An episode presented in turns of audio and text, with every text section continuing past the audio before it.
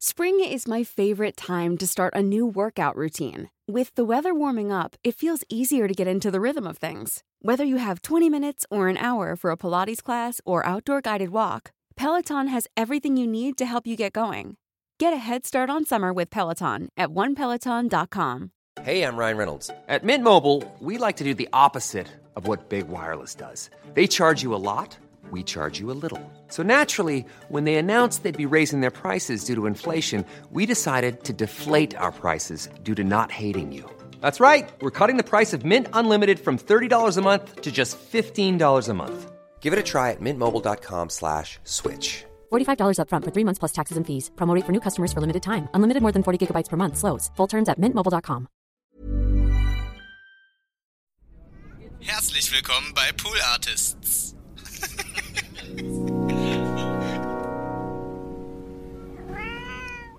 Rosenochsen, Holz, Turmalin, Krepp, Petersilie, Seife, Feldspat, Nickel, Pferdehaar, Benzin. Das ist die erste Zeile von der Platte gewesen. Da war klar, du musst das nicht verstehen. Und Ja. da ist so ein bisschen so ein Knoten geplatzt, tatsächlich auch bei, auch bei unserem Publikum, dass sie gesagt haben: Wow, das ist toll, ich verstehe gar nichts. Ich verstehe nur Bahnhof. So ist das mit den Texten irgendwie, obwohl natürlich im Ursprung Markus sich, wer weiß, was gedacht hat. Und auch der Anfang mit dem Ende logisch zusammen verknüpft ist und so. Das sind aber zum Beispiel, ich, ich höre die Sachen hundertmal, ohne, ohne diese Klammern wahrzunehmen. Ja.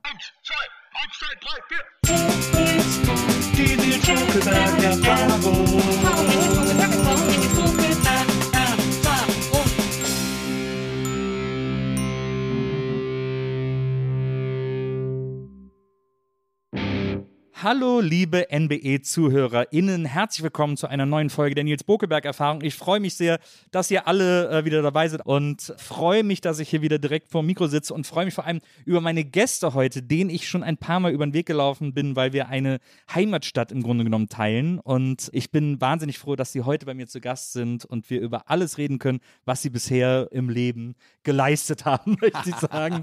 Herzlich willkommen, Ecki Maas und Markus Berges von Erdmöbel. Hallo Jungs. Hallihallo. Hallo. Schön, dass ihr da seid. Also ich habe gerade eben mit Markus schon überlegt, wann wir uns das letzte Mal irgendwie gesehen haben. Da saßen wir äh, von der Kneipe in Köln, haben irgendwie über Gott und die Welt gequatscht, wie man in Köln immer äh, gerne abends so macht. Also auch schon ja, so 20 Jahre oder so her, ne? Ja, ja, genau. Also wahrscheinlich ja. so etwa wird das Wann, gewesen wann, sein. warst, du, wann den war, 90ern. warst du Karnevalsstar? Wann war das? Genau, weil da, da kommst du ja auch wieder ins Spiel. Bei dir im Studio haben wir ja damals The Mülltüt aufgenommen, die großartige äh, Single meiner kölschen Band Stussdämpfer, die nur eine Single lang lebte. Ja, aber es war richtiges Kölsch, was du gesungen hast. Ja, war richtig. war richtiges Kölsch. Wir mussten ja dann sogar nochmal neu aufnehmen, weil ich äh, gesungen habe, ich bin in eine Mülltüt und dann haben sich die Kölschen beschwert, es heißt, ich bin in Mülltüt. Und dann mussten wir das, musste das dringend nochmal neu aufgenommen werden. Weil das nämlich der Tüte heißt in Köln. Genau, ja. Dem Tüt. Und, äh, und euer Keyboarder, euer Pianist Wolfgang hat ja auch Ziehharmonika auf dem Song gespielt. Also Genau. ein Lied, das sehr eng mit den Erdmöbeln verbunden ist. Und äh, ja, bei, bei dir im Studio haben wir das aufgenommen. Du hast schon seit Ewigkeiten dieses Studio am Eigelstein, ne, Ecki? Genau, also äh, ich mache das seit 1990 und hatte das erste in Münster, so ein Kellerloch, äh, wo vorher Alphaville irgendwie Auch die großen die Alpha. großen Alphaville irgendwie, äh, ich glaube, Big in Japan aufgenommen Wirklich? hatten. Ja, das war aber wirklich, also Aber dann das konnte man nicht sehen, dass so ein großer Hit dort aufgenommen ist. Es war wirklich so ein Loch, so 20 Quadratmeter, so feucht, dass man jeden Tag fünf Liter Wasser mit so einem äh, kühlschrankartigen Teil rausholen musste. Also war wirklich keine Fenster, furchtbare Luft. Es faulten einem die Lautsprecher durch. ja. Aber das ist natürlich, das ist die Stimmung, in der Welthits geschrieben werden. Ja, wahrscheinlich. Wir haben es aber trotzdem nicht geschafft mit dem Welt. und dann sind wir umgezogen nach Köln und hatten da plötzlich ein richtiges Studio, was also auch groß war und was weiß ich irgendwie. Und das haben wir bis heute. Ihr habt euch ja auch beide in Münster irgendwie äh, gefunden oder seid euch in Münster über den Weg gelaufen, oder? Ja, wir sind sogar auf derselben Schule gewesen, aber ich bin äh, deutlich älter, sodass ich ihn nicht kannte auf der Schule. Ja. Aber wir waren in einem kleinen Kaff zusammen auf einer, auf einem äh, Knabenkonvikt. Oh, war das damals, war das damals noch eine Jungenschule? Eine reine Das war eine Jungenschule? Jungschule, ein bischöfliches Knabenkonvikt. Ja, wir reden jetzt von den 70ern oder wenn man die Schule 70er, 80er, ja, da war war das ja nicht mehr so üblich, dass das reine Jungsschulen waren. Da hat Nee, das ja aber das gab es dann. Es war ein Internat angeschlossen, deswegen äh, die Ausrede war die Toiletten, glaube ich. Es gab keine Das höre Mädchentoiletten. ich zum ersten Mal. dass Äh, ich habe eine keine Ahnung, jedenfalls. Das war ganz schlimm. Das war ganz schlimm. Das sage ich mal hiermit. Also äh, ich prangere das jetzt noch an. Ja. Also, dass ich auf eine Jungschule gehen musste, war kacke. Kanntest du äh, Ecki aus der Ferne, Markus? Auf der Schule glaube ich nicht, weil ähm, es ging auch noch Eckis Bruder auf diese auf die Schule und ähm, den habe ich auch so ein bisschen bewundert. Der war auch Musiker und ähm, wir haben, aber Ecki und ich, wir haben uns erst später kennengelernt in Münster. Und dann über Lehrer ausgetauscht, über gleiche Lehrer, die man hatte und so. Wie das, wie das Sagen wir ist. so, Markus hat ein Lied über meinen Hasslehrer geschrieben und äh, in diesem Lied wird alles gesagt. Okay, wow. Weil dieser Lehrer soll umgebracht werden. Es ist nie veröffentlicht worden, das Lied. Es gibt ja auch, verschiedene- es gibt auch so einen Horrorfilm über einen Typen, der plant, seine Lehrerin umzubringen oder so. Aber ich meine, Münster äh, oder jetzt die Kleinstadt, wo ihr irgendwie zur Schule gegangen seid, das sind natürlich Orte, wo man irgendwie, wo Rock'n'Roll und Musik machen ja so ein bisschen eine sehr klassische Flucht ist, oder? Sagen wir so, also das mit der Jungschule war für mich persönlich sehr, sehr wichtig, weil ich nämlich immer alleine war. Ich war heimlich verliebt in jemanden, den ich nicht erreichen konnte und musste deswegen Gitarre spielen und singen. Ja. Und habe das wirklich bis zu meinem 18. Lebensjahr durchgezogen, weil ich dachte, eine andere Bestimmung im Leben wirst du niemals haben. Ja. Weil die Frauen, die sehen dich überhaupt nicht. Und äh, das lag natürlich an der Jungschule. Also insofern, das ist nicht schlecht, wenn man Künstler werden will, wenn man so eine furchtbare Pubertät hat. Ja, wobei Pubertät natürlich immer furchtbar ist. Ja, also ich denke immer an meine Kleinstadtjugend und so, das sei das Schlimmste. Wenn du dann aber Leute kennenlernst, die ihre Jugend eben in Berlin oder sonst wo haben verbringen müssen, dann haben die natürlich ähm, ganz ähnliche Sachen erlebt. Irgendwie anders, aber Nur mit eigentlich mehr die Heroin gleichen. wahrscheinlich. Eben ganz genau. Wir mussten Obwohl, ja da mit Kokain die, klarkommen. die, also die Drogenlage war, ich hatte nichts damit zu tun, aber äh, die Drogenlage war nicht schlecht bei uns auf dem Dorf. Also das äh, war ein Drogenumschlagsplatz im Pfarrheim, war das, fand das statt und so. Das hatte schon einen Effekt, dass es so trostlos da war. Es ist ja, wir reden ja auch hier quasi vom Niederrhein, also die Nähe zu Holland. Hat Nee, das, nee, nee, hat das nee, nee, das war ja, das war ja bei Münster. Ach so. War, war Münsterland. Ja. Nähe zu Holland war sicherlich auch da. Ja. Aber ey, im Sauerland gab es auch sehr viele Drogen. Also das, ne, da wo Drogen gebraucht werden, sind die auch. Naja. Das, ich glaube, das unterschätzt man immer, dass, dass quasi der ländliche Raum fast auf eine gewisse Art schlimmer ist, was Drogen betrifft, weil da auch diese Realitätsflucht wahrscheinlich noch wichtiger ist als in der Großstadt oder so. Ja, und die Langeweile. Das ja, ist eben. wirklich, also äh, ich war jetzt Lehrersohn und gehörte nicht dazu, deswegen ist mir das erspart geblieben. Aber die anderen in meiner Klasse sind alle, seit sie 14 waren, in der Kneipe gewesen abends und haben gesoffen. Ne? Also da sind auch einige am Suff gelandet mit äh, schon in ihren 20ern, dass sie Alkoholiker waren. Ne? Also das ist äh, normal auf dem Dorf. Ja, also das Dorf und die Kleinstadt schützt einen da gar nicht, würde ich mal sagen. Höchstens das Milieu oder was weiß ich, was einen dann davor schützt, aber an Drogen mangelte es auf jeden Fall nicht. Ich komme ja aus Wesseling, zwischen Köln und Bonn, aus so einer Kleinstadt.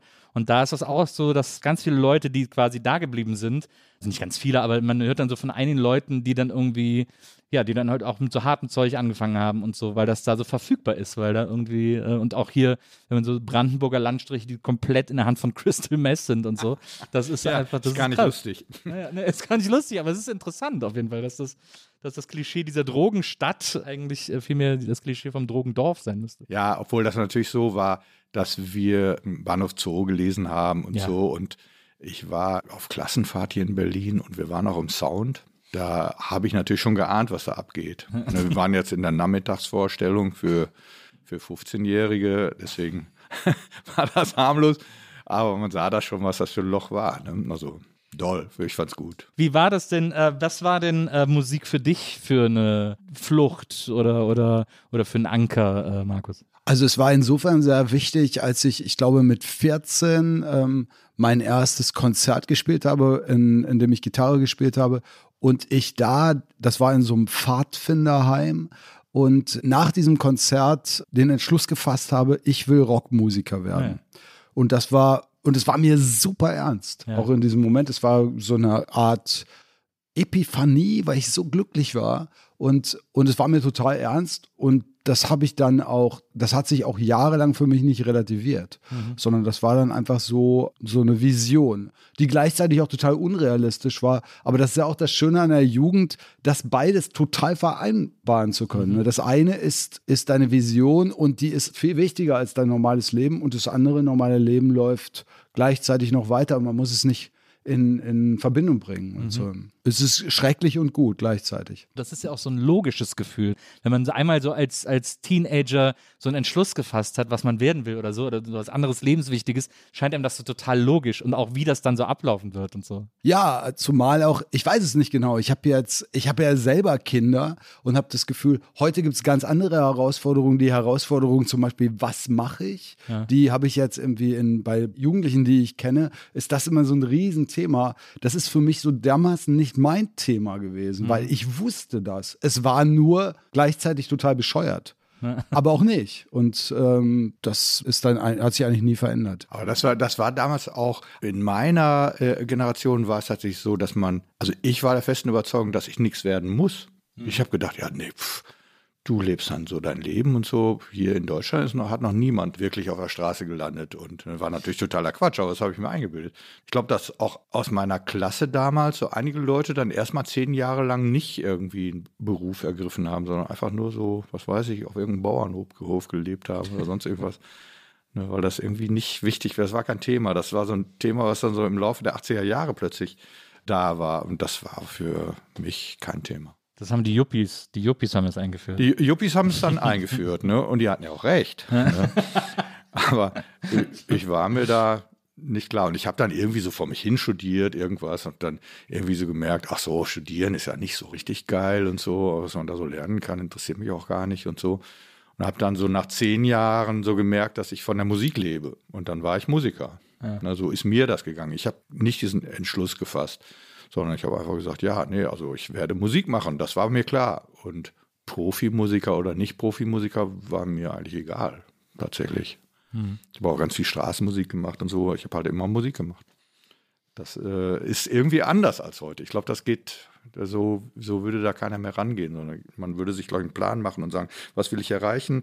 Wenn ich das bis dahin, dann und dann nicht erreicht habe, mache ich was anderes oder so. Das, das halte ich aber für sehr kulturpessimistisch, das so zu glauben, dass das heute ich so ist, zu glauben, dass es heute nicht auch so sein kann wie damals, dass man also um es ganz platt zu sagen, Kunst der Kunstwillen macht, sozusagen. Also, dass man Musik macht, weil man Musik machen will. Nicht, weil man direkt irgendwie ja. den, den großen Karriereplan im Kopf hat. Mir ist schon lange keiner mehr untergekommen, der nicht irgendwie dann plötzlich, okay, wir, wir hatten gar nicht die Möglichkeit, sowas zu studieren. Ne? Jetzt ja. heute, heute können die auf irgendeine Pop-Akademie Pop gehen und so und da ordentlich, äh, wie heißt das noch?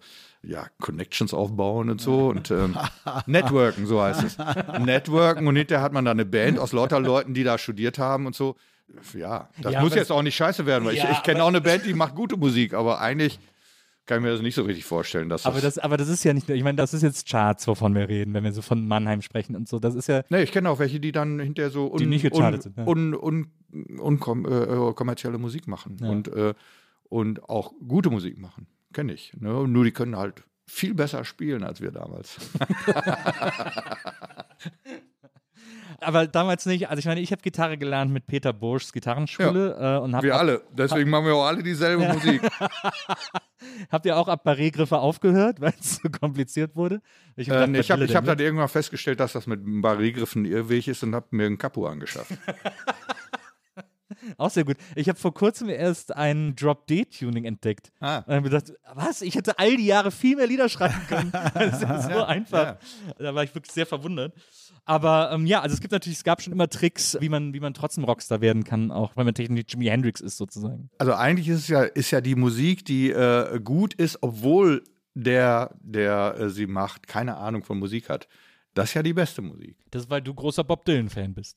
Zum Beispiel der ist, ist so ein Typ, der, der, der dann auch regelmäßig immer wieder Sachen verlernt hat. Also der konnte auch mal ganz gut Gitarre spielen. Der macht da jetzt inzwischen Sachen, äh, geniedelt auf dem Ding rum. Jetzt spielt er gar nicht mehr, weil er glaubt, irgendwie was am Rücken hat. Das sind also Sachen, die, die interessieren äh, so einen überhaupt nicht. Ja. Der hat ja mal eine Phase, wo er Gitarre spielen will, dann lernt er das mal eben. Und ja. dann eben hinterher wieder nicht mehr. Also das ist schon, darum geht es tatsächlich an, bei dem irgendwie nicht. Ja, Finde ich irgendwie auch schön. Ist auch irgendwie beruhigend zu wissen, dass das so auch geht. Wie hieß denn deine erste Band, Markus? Mode total. Mode total. Sehr gut. Das war die Band, in der du mit 14 gespielt hast. Ja, genau. Das war die, das war noch nicht mal die erste Band, sondern es war die zweite Band. Die erste Band hatte keinen Namen. Aber das war so, das war so eine neue deutsche Welle-Band, Oh, das ist ja geil. wo ich auch selber schon Songs geschrieben habe und getextet habe. Damals auch auf Deutsch. Ja. Das war dann kurze Zeit später vollkommen uncool und nicht mehr denkbar. Aber das war eben noch so, das war eben so, so zwischen Punkrock und Neue Deutsche Welle. Da war die Neue Deutsche Welle auch noch so, so frisch, dass wir das irgendwie gut fanden. Also auf jeden Fall die etwas äh, schrägeren Sachen. Ja, es war irgendwie gut. Der, die Konkurrenzband in Telchte hieß Fahrgemeinderat. Ja. Das ist, ich meine, da ihr ja von der Area her äh, ganz gut aufgestellt, weil also so in, dieser- in diesem ganzen Bereich in Westdeutschland, äh, also Hagen gilt ja auch als eine der äh, Wiegen äh, der neuen deutschen Welle sozusagen. Extra breit äh, und die Humpes daherkommen und so weiter und so fort. Da war man ja dann in Telchte irgendwie nah an der Quelle dessen, was NDW Es gab auch einen Mann, der dann in Berlin gelandet ist, der hieß Manfred Bücker. Nee, Bernward Büker Bernward Bande. Bande. Oh, Bernhard genau. Büker, ja. Bernward Ja. Büker, genau, der kommt eben Der kommt auch, aus, Telchte. aus meiner der, Heimatstadt. Das war der, Ah. der Sohn des evangelischen Pfarrers. Ganz genau. Das ist ja lustig. Ich hatte, als ich zwölf war, glaube ich, eine Single von Bernhard Büker, die ich abgöttisch geliebt habe. Die hieß Wenn ein Stern vom Himmelszelt dir direkt vor die Füße fällt. Das war ein, ein äh, sehr Okay. niedliches Lied. Kennst du das? Ich glaube ja, es kommt Es- mir irgendwie bekannt So ein vor. später äh, 80er-Song von ihm. Irgendwie Hit will ich schon gar nicht mehr sagen, aber äh, in den späten 80ern rausgekommen. Und das fand ich damals ganz toll als Kind, weil das irgendwie so ein tolles Bild war und so. Und an den denke ich tatsächlich immer nur im Zusammenhang mit diesem Song. Der hat dann auch so ein Piratending irgendwie am Laufen und hat dann später so eine, so eine Piratenband gegründet oder so. wir, wir wissen über den Piratenshow nichts gemacht hat. eigentlich. Ja. Ja, aber, aber lustig, ja, der kommt aus Telchte. Das wusste ich genau. nicht. Ja, ja. Der kommt auch aus Techte, ja, genau. Und dann äh, Mode total, du hast gesagt, du warst 14, als du da, als du da gespielt hast. Dann äh, probt man, dann nimmt man vielleicht mal mit dem Kassettenrekorder so auf Record so, eine, so ein paar Songs auf und, und meint, das wäre ein Demo. Äh, aber da kommt man ja nicht so besonders weit mit. Ist das, ist das irgendwie, gibt es da so, eine, so einen frustrierenden Moment? Ich weiß, oder man ist eigentlich zu jung, um frustriert davon zu sein, oder? nee, das war nicht frustrierend, sondern das war die Band, mit der ich dann diesen ersten Auftritt hatte. In wirklich so einem, neben so einem Lagerfeuer war das. Und das war aber genau dieser Moment, den ich brauchte, wo ich das Gefühl hatte, es ist einmal sowas total Neues. Ich kann auf eine Bühne gehen. Ich war zu dem Zeitpunkt sehr dick und ich kam mir eben super cool vor mit meiner Gitarre und auch weil die anderen Leute irgendwie cool waren dabei. Also das war, das war irgendwie der Punkt. Und alles andere spielte überhaupt keine Rolle. Es spielte auch keine Rolle, was wir für Musik machten. Es spielte keine Rolle, was wir sagen wollten, weil wir hatten sowieso so wenig zu sagen. Auch wenig erlebt, wenig Möglichkeiten, es auszudrücken und so. Und aber es fühlte sich ganz anders an. Ja, Hast du eigene Stücke gespielt? da haben, ja, es waren eigene Stücke, ja. Es waren keine Coverversionen, es waren nur eigene Stücke, die wir gespielt haben. Hast du noch ein paar Songtitel drauf? Ostern. Da, da ging, der Refrain lautete Langeweile, oh, ich sterbe. oh, nicht schlecht. Für, für NDW ist das ja, passt das ja eigentlich ganz gut, dieses Ja, ich meine, ich war 14, ich bin stolz drauf. Ich hatte auch, ich hatte, glaube ich, mit, ich weiß gar nicht, wann ich meine erste Band hatte, da war ich so 15, 16 oder so. Da sind wir dann auch schon aufgetreten und äh, waren zu zweit, Schlagzeug und Gitarre. Und das war quasi die Ur- und Stammbesetzung von Fritten und Bier. Und dann, äh, mein Bruder hatte damals eine Band, die hießen Berthold Bricht. Und äh, der, hat, der hat immer, wenn die in Köln gespielt haben, hat er immer in der Mitte vom Set so eine halbe Stunde Pause gehabt, in der wir spielen durften. Und das war immer sehr, sehr, da haben wir so im EWG und Bel Air und so gespielt und so. Und das war, Dadurch haben wir dann immer tolle Auftritte bekommen, das war total cool. Und dann gab es damals noch eine Band in Köln, die hießen The Cloud. Könnt ihr euch an die noch erinnern? Die waren, die haben so Cover-Songs gemacht, beziehungsweise so Songs, die so klingen wie andere Bands. Die waren sehr, sehr witzig. Die hatten als einziges Merch eigene Kölschgläser, wo dann der, der Bandname drauf gedruckt war. Und bei denen, mit denen sind wir dann auch zweimal aufgetreten und so. Das, äh, und dann sind wir im, haben wir im Before gespielt, unser äh, einziger großer Solo-Gig auf der Brüsseler Straße und haben als Gage einen Deckel über, ich glaube, 70 Mark bekommen oder so und haben den dann, weil wir aus Wesseling kamen, an so vier Wochenenden so vor unseren Freunden so, ja, wir haben hier einen Deckel, können wir irgendwie umsonst trinken. Das war äh, die große weite Welt, die wir da, die wir da repräsentiert haben. Also es gibt so eine, so eine Unmittelbarkeit, wenn man so jung anfängt, Musik zu machen und vor allem Rockmusik, die so dieses auf der Bühne stehen mit einer Gitarre und so eigene Songs singen und irgendwie, auch wenn es einfach ein Publikum aus zehn Leuten ist, von denen neun Freunde sind, aber dann der eine Fremde dann da steht und trotzdem so mitwippt, das so zu erleben, ist, glaube ich, etwas, was einen massiv prägt, wo man so, so wo man so eine, wo man wirklich eine Energie fürs ganze Leben draus Meinst ziehen kann. meinst du das bei allen Menschen so? Also, ne, bei mir ist es natürlich so, ich, ich war ein schüchternes Kind immer und so. Ich hätte niemals vor der Familie gesungen oder Ja. so was irgendwie und habe dann mit 14 angefangen, Gitarre zu spielen und habe dann gemerkt, dass ich gerne auf einer Bühne stehe, stehe oder im Mittelpunkt stehe, mir Leute zuhören und so. Das, das war eine Erkenntnis, die kam wirklich sehr äh, überraschend. Ja. Ja, aber dann war, dann war aber, das sie hat so. aber sie hat dich eben auch so. ab, auch ab so. da war das so. Und es gibt, ich kenne auch viele Leute, die finden das immer unangenehm, im Mittelpunkt zu stehen. ja. Ne, Auch als schon- Musikerin. Ja, es gibt auch Leute, die, die immer Lampenfieber haben vor jedem Konzert. Und zwar so sehr, dass sie irgendwann sagen, die Strapaze ist zu groß. Das gibt's, natürlich. Und die Ja, hören die, dann die auf. machen dann Soundtracks. die werden ja, was, Soundtrack-Komponisten. was immer die dann machen. Ne? Also Ja. keine Ahnung. Also das auf der Bühne stehen ist schon eine, schon eine, dass man gerne darauf steht, das ist schon eine Eigenschaft, die man haben muss einfach. Das kann man auch nicht lernen oder so. Ja, das glaube ich auch. Das glaube ich auch. Aber ich glaube, wenn man das in sich hat und dann halt in jungen Jahren diese Initialzündung erlebt, dann ist das etwas, was er nicht mehr loslässt. Was, Ja, und es ist bis heute ja so, dass, dass ich äh, mich freue auf jedes Konzert ne? und, und gerne auf die Bühne gehen und davor gar nicht nervös bin. Das ist äh, immer noch toll. Ja. Also, also ich vermisse die Bühne. Also ich habe ja einen anderen Podcast mit so zwei Freunden, mit denen wir auch live spielen und irgendwie auch im Gloria und so weiter und und an größeren Venues und vor Publikum. Das ist auch immer schön und so. Und wir machen das so, dass wir äh, in der Mitte darf jeder zwei Minuten lang machen, was er will. Äh, und da mache ich in letzter Zeit fast nur noch Musik. Also immer mit der Ukulele, spiele irgendwelche Lieder oder lass die Leute irgendwie mitsingen oder was auch immer oder so. Äh, und merke, wie massiv mir das fehlt, auf der Bühne zu stehen. Aber wie massiv mir das auch fehlt, mit einer Band auf der Bühne zu stehen. Weil das nochmal was ganz anderes ist als irgendwie, als die Bühne an sich, als Theater oder sonst was. Mit so einer Band zusammen, auch das Touren ist ja schon so ein bescheuerter Zeitraum, in dem man irgendwie mit seinen, mit seinen Freunden unterwegs ist und normale Gesetze nicht mehr gelten oder normale Regeln nicht mehr, Regeln des normalen sozialen Zusammenlebens irgendwie anders funktionieren, als man, als ja, man das das ist halt sonst jede. Minute durchgeplant. Das ist schon interessant, ne? dass man, äh, dass man kommst nach Hause und ist das nicht mehr so und Ja. dann fehlt einem das, weil man muss dann immer, immer eine eigene Entscheidung treffen, was man jetzt als nächstes macht und so. das, ist schon komisch. Also extremer Betrieb, so, ein, so eine Tournee, muss Ja. man echt sagen. Es ist sehr seltsam. Also Erdmöbel gibt es ja jetzt seit fast 30 Jahren ungefähr. Da habt ihr auch schon unzählige Tourneen gespielt. Ist das schon sehr eingespielt, wenn ihr jetzt tourt? Ist das irgendwie, hat das feste Abläufe äh, und man weiß genau, was passiert, wenn nächste Woche wieder Tour losgeht? Oder gibt es immer noch so dieses, dieses Rock'n'Rollige daran? Also ich würde sagen, rock'n'rollig ist es gerade, weil es auch so eingespielt ist. Also es ist einerseits, ich meine, wir machen das jetzt so lange, da passieren jetzt nicht tausend Überraschungen, weil wir auch schon so viele Konzerte gespielt haben und so.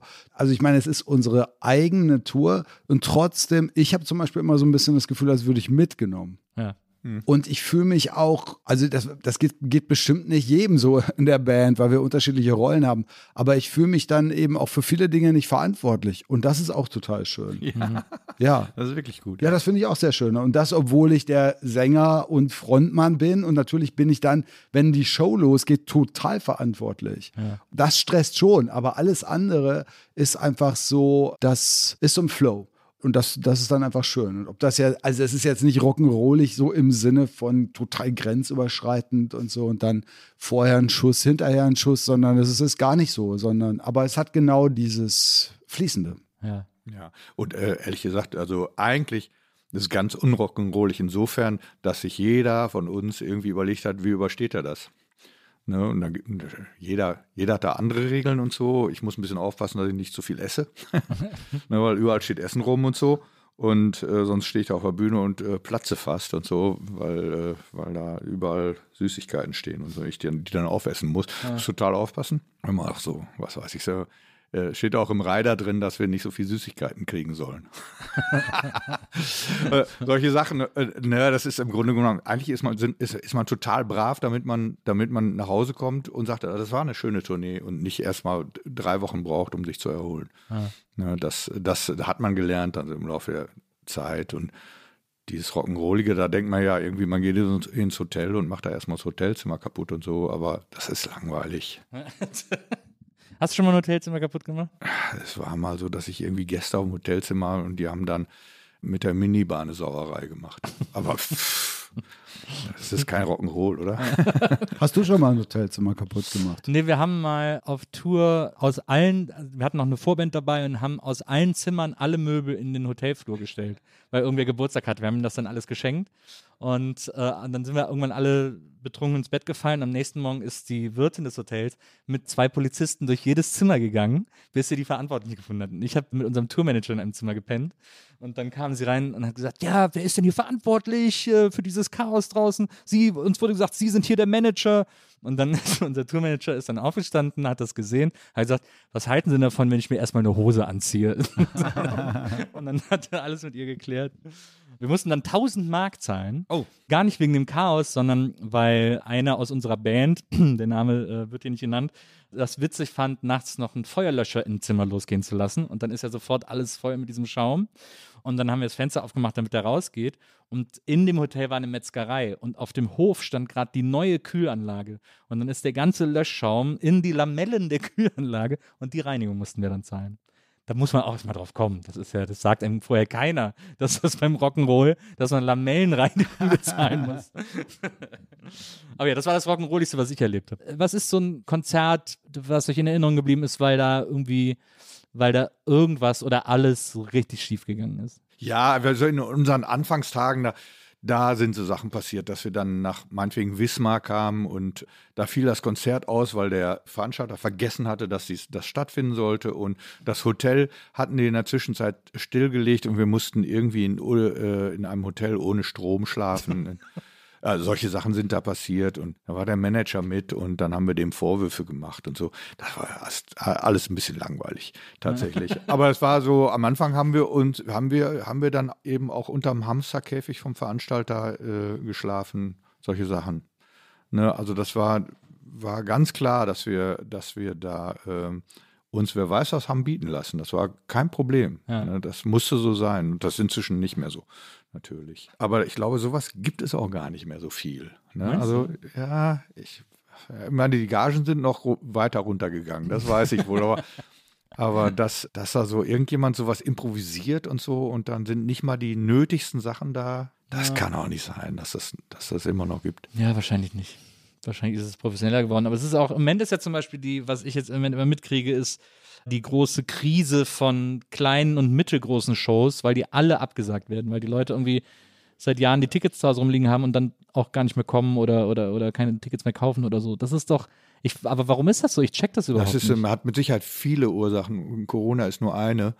Zum Beispiel ist es äh, nicht mehr üblich, dass die Leute losgehen und an der Abendkasse Karten kaufen. Das hat sich in den letzten fünf Jahren verabschiedet. Dass die Leute in Veranstaltungskalender gucken und sagen, oh, guck mal in Berlin, oh, da ist ja Erdmöbel heute Abend, da gehe ich mal hin. Ja. Ne, das macht kein Mensch mehr. Aber ich check überhaupt nicht, Warum? Ja. Ich weiß, das ist so absurd, ne? Das heißt also, man weiß inzwischen, was man nicht im Vorverkauf verkauft hat, das hat man nicht verkauft. Ja. Warum? Ich weiß es nicht. Ich, ich verstehe es schon, ja. Also ich meine, schon vorher ist es so gewesen, dass du irgendwie so im Rahmen der Freizeitoptimierung, ja, da gehst du nicht zu irgendeinem Konzert. Ich mache das auch selber nicht, sondern ich schaue vorher, es gibt, ich wohne in einer Stadt, in der gibt es nun mal viele Konzerte zu schauen und da gehe ich nicht in irgendein Konzert abends, weil ich sage, heute habe ich mal Bock auf ein Konzert, sondern dann weiß ich, nächste Woche ist die Band da und in drei Wochen ist die Band da, die will ich sehen.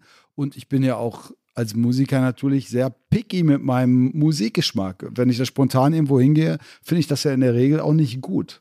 Und so ist das, und ich, und auf ein Konzert zu gehen, ist nicht wie ins Kino zu gehen. Da mache ich das, dass ich das so spontan mache. Ich gehe auch nicht spontan ins Theater oder irgendwie sonst was, sondern da schaue ich mir was an, was irgendwie von dem ich gelesen habe, das soll gut sein. Das ist, finde ich, was total anderes. Und das kann ich auch. Und Trotzdem, dazu, diese Aus Ausgehkultur hat sich aber dann verändert, muss man sagen. Ja, ja. Man geht nicht einfach aus und dann sagt man, oh, ich nehme dieses Konzert mit und so.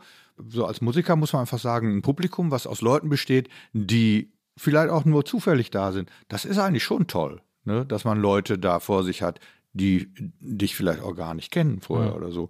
Die musst du überzeugen, das ist, das macht Spaß. Ne? Also nicht nur Fans dazu. Fan- Fans sind natürlich auch da, das ist ganz klar, aber dass dann auch welche da sind, die das noch nicht kennen. Ne? Und äh, ja, das wäre schon toll, wenn es das weitergeben würde. Und das ist natürlich, wenn die Leute nicht mehr spontan zu Konzerten gehen, ist, kommen viel weniger Leute, die, die ich gar nicht kenne. Ja, die Frage ist ja, also ich stimme Markus insofern zu, als dass ich auch glaube, dass man ja gerade bei Konzerten und Theater in der Regel pickier ist als bei äh, als beim Kino oder so, seltsamerweise eigentlich, weil eigentlich ist es ja ein ähnliches Erleben, nur da entscheidet man sich irgendwie anders. Aber warum ist das weniger? Also, das muss ja bedeuten, dass es mal eine Zeit gab, in der die Leute viel eher auf Konzerte gegangen sind, wo sie keine Ahnung hatten, wer das ist. Ich meine, das Erste, was passierte, was sich verändert hatte, dass das Publikum älter geworden ist. Mhm. Ich bin mal hier in der Columbia-Halle gewesen, bei, wo eine, sagen wir mal so, verglichen mit dem Publikum, sehr junge Band, so also um die Mitte 30, da vorne auf der Bühne stand und es waren lauter Rentner im Publikum. Na. Und das Ding war voll. Und da dachte ich, hä, was ist denn jetzt los? ne? Und dann merkte ich so auch bei anderen Konzerten, das Publikum ist sehr viel älter geworden, also sehr viel älter. Ja. Also nicht mehr ab 35 ist Schluss, sondern ab 35 fängt es an. Ja. Ne? Und das heißt also, diese Leute, die planen ihre Freizeit. Da bin ich sicher. Ja. Und da spielt auch Geld keine Rolle und die kaufen im Vorverkauf ordentlich Karten und haben dann zu viele Karten. Irgendwie so ähnlich. Das war, glaube ich, das Erste, was sich verändert hat. Und so, und dann, ja, wahrscheinlich noch ein paar andere Sachen auch noch. Ich weiß nicht genau. Vielleicht hatten die jungen Leute auch keine Lust mehr, wenn da immer die ganzen alten Knacker sind. Aber es gibt auch, auch bei jungen Leuten, also meine Tochter ist jetzt äh, 21 und die geht auch viel auf Konzerte. Ah, ja. Oder ich war zuletzt äh, war ich hier bei Harry Styles in, in der Mercedes-Benz oh, ah. und es war knüppelvoll. Ja. Also und da war ja auch seit Jahren kein Ticket mehr für zu kriegen und jetzt hat er wieder Shows für nächstes Jahr angekündigt, die sofort ausverkauft sind in einer halben Stunde und so. Also es gibt schon auch bei jungen Leuten so, eine, so einen Wunsch von so einem Konzert. Ja, aber da sind da richtig teuer, die Tickets. Dann. Ja, die waren sehr, habe ich, zum, hab ich zu Weihnachten Also ich meine, das ist ja irgendwie auch nochmal komisch. Ne? Ja, wir sind damals in Konzerte gegangen, die wir uns leisten konnten. äh, die jungen Leute heute gehen war die Mark in, noch eine Mark wert. In, in, in Konzerte, die sich die Eltern leisten können. Ja weil sie ihre Kinder so wahnsinnig lieben, dass eben 130 Euro oder 200 Euro auch nicht zu schlimm sind. Also ich finde das echt deutlich zu viel. Ja. Ne, das also. Das ganze Live-Geschäft ist irgendwie einen seltsamen, rätselhaften Ort geworden, finde ich. Ich check's gar nicht mehr. Ja, ich meine, es ist schwierig, das darüber zu reden, wenn man selber das macht. Ne? Ja, na, ich will jetzt auch nicht. Unsere, unsere, nicht, unsere, Konzer unsere, unsere Konzerte sind wie immer. Ne? Das Publikum ist das ist eigentlich ja auch wie immer. Das ist ein bisschen schade, dass sich das nicht erneuert von unten ein bisschen. Ne, das, ähm, wir haben halt Fans, die kommen. Da können wir uns drauf verlassen. Ne? Also sogar jetzt bei Corona ist es eigentlich so, wir sind nicht leer ausgegangen, wie viele andere, ne? wo, wo, man einfach sagen musste, ja, die Konzerte haben die zu Recht abgesagt. Das mussten wir jetzt nicht machen, zum Glück. Also was ich auf jeden Fall schräg empfunden habe in den letzten Jahren, nicht nur bei Corona, dass, äh, dass es mir einfach oft so gegangen ist, dass ich bei Bands war, die ich tief bewundere und deren Konzerte schlecht besucht waren. Mhm. Also so, das habe ich in dieser Form jetzt, das ist für mich so was Neues, wo ich mhm. gedacht habe, ey, ich, ich liege hier auf den Knien und da sind 100 Leute oder 80 oder sowas und das ist eine amerikanische Band oder so. Was ist denn hier jetzt los? Und das habe ich auch nicht so eingeschätzt, weil dann guckst du irgendwie, heutzutage kann man ja so Spotify-Zahlen checken und dann sind das eben international Leute mit hohen Streaming-Zahlen mhm. und so und dann kommen da aber trotzdem nur 80 Leute. Das finde ich wirklich etwas rätselhaft. Es ist vielleicht nicht so rätselhaft, wenn man bedenkt, dass jetzt englischsprachige Bands eben tatsächlich ein weltweites Publikum bekommen können. Aber das ist dann schon ein komisches Gefühl, finde ja. ich. Ist auch die Frage, ob das ein deutsches Phänomen ist oder ob das international so ist, frage ich mich. Habe ich überhaupt keine Ahnung, äh, ehrlich gesagt. Aber ich finde es ich auch rätselhaft. Ich check's auch nicht so ganz. Also, weil man auch, wie gesagt, man das Gefühl hatte, dass es vor ein paar Jahren anders war. Und wieso, und ich glaube auch, dass es nicht nur an Corona liegt. Und dann fragt man sich auch, warum ist dieses Live- äh, Erlebnis nicht mehr so wichtig oder wieso wird es woanders hin verlagert oder so, keine Ahnung. Check. Ja, oder, oder eben nur so eventmäßig, dass halt große ja, ja. Sachen, so wie Harry Styles oder sowas, halt große Shows, dass die einfach interessant sind und dass die dann, das hat ja noch weniger mit Ausgehen zu tun, sondern das ist dann irgendwie etwa, da muss er ja für sparen, ja. für sowas. Ne? Ja. Und, und auf ein Konzert zu gehen und, äh, und sich dabei noch einen zu trinken und so, ist einfach eine andere Form, sich zu amüsieren, würde ich sagen. Ja, also, ja. also selbst zu den Toten Hosen zu gehen oder zu den Ärzten oder diese Großveranstaltungen, die laufen ja super. Ne? Und ich glaube aber, je größer so eine Veranstaltung ist, desto weniger muss man selber machen. Ich glaube, das ist äh, durchaus ein Problem immer schon gewesen. Ne? Deswegen ist auch Comedy sehr viel erfolgreicher als eben Musik. Ne, weil du gehst da hin und es ist wie Fernsehen, da sind die Witze angekreuzt und so. Du lachst halt da, wo du lachen musst. Und ja, viel mehr musst du nicht machen. Bei einem Publikum amüsierst du dich nicht, wenn du nicht irgendwie tanzt oder irgendwie mitgehst oder, oder irgendeine Form von Kommunikation Richtung Bühne sendest. Ne, Das ist tatsächlich äh, furchtbar langweilig, sich irgendwas nur wie in so einem Guckkasten anzugucken. Ja. Und da, aber man muss eben sagen, so ein Konzert bietet eben diese Möglichkeit. Und das ist eben so schade, dass da so wenig Leute drauf zurückgreifen, muss ich sagen. Das finde find ich, finde ich wirklich doof. Ne? Also ich glaube, da gibt es auch, weil es Musik ist, das ist ja sehr irrational, wenig richtiges, rationales Bewusstsein drüber, dass das eben tatsächlich bei Musik so ist, dass man da ja irgendwie auch so ein bisschen selber kreativ ist. Ne? Und dass das wunderschön ist. Ja, ich bin jahrelang nicht gerne auf Konzerte gegangen, interessanterweise. Ich hatte dann verschiedene Theorien, warum das so ist. Eine Theorie war, weil ich selber zweimal auf Tour war und man dann so ein bisschen so, man kriegt so Bühnenneid, wenn man das dann so sieht und denkt, oh ja, ich hätte jetzt auch wieder Bock zu spielen und so. Aber meine andere Theorie war, dass es sozusagen zwei Möglichkeiten gibt, die beide nicht funktionieren. Entweder spielt die Band ihre Songs so ein bisschen anders, so Live-Version, hat sich was, hat sich was gedacht, hat sich ein bisschen Mühe gegeben und so. Und dann denkt man so, ey, das war auf Platte perfekt, wieso macht ihr denn so einen Scheiß? Oder sie spielen es wie auf Platte und dann denkt man, ja, ist nichts eingefallen. Das ist ja, wie langweilig seid ihr denn? So nach dem Motto. Und das ist natürlich, da kommt man ja nicht raus. Das ist ja so eine Chinese Finger Trap im Grunde genommen. Ja, aber das habe ich auch mal gehabt, dass ich irgendwie, oder ich habe das auch immer noch. Ich bin unheimlich oft unzufrieden mit der Band Ja. und denke irgendwie, scheiße, wenn ich da jetzt auf der Bühne stehen würde, dann wäre das jetzt aber besser. Naja. Ne, und das ist natürlich eine Sache, die ist erstens ungerecht und bescheuert Ja, und zweitens, äh, zweitens ist es eben auch nicht naiv genug. Du musst natürlich als Zuhörer in diesen naiven Status gehen, dass du irgendwie sagst, ja, ja, das ist in Ordnung, was sie machen, super. Ne? Ja. Und wenn die Band gut genug ist, wie neulich mir wieder passiert bei Darwin Dees, da, das war eins von diesen Konzerten, wo, wo du denkst, irgendwie, ja, jetzt ist das zehn Jahre her mit dem Hype und wieso ist plötzlich das Luxor nur noch, halb voll? Oder auch letzte Mal das Gloria voll war.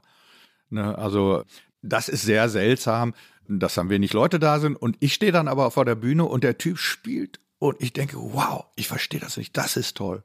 Ne, und dann bin ich auch außer Rand und Band und das hat dann auch mit mit äh, rational drüber nachdenken, wie das jetzt ist, oder überhaupt nichts mehr zu tun. Das, das, das schafft Musik tatsächlich so, äh, dass man dann eben nicht davor steht wie die äh, Musikpolizei und Naja, und so analytisch. und, und so analytisch sagt, ja, und hier und da, na ja, und, hm.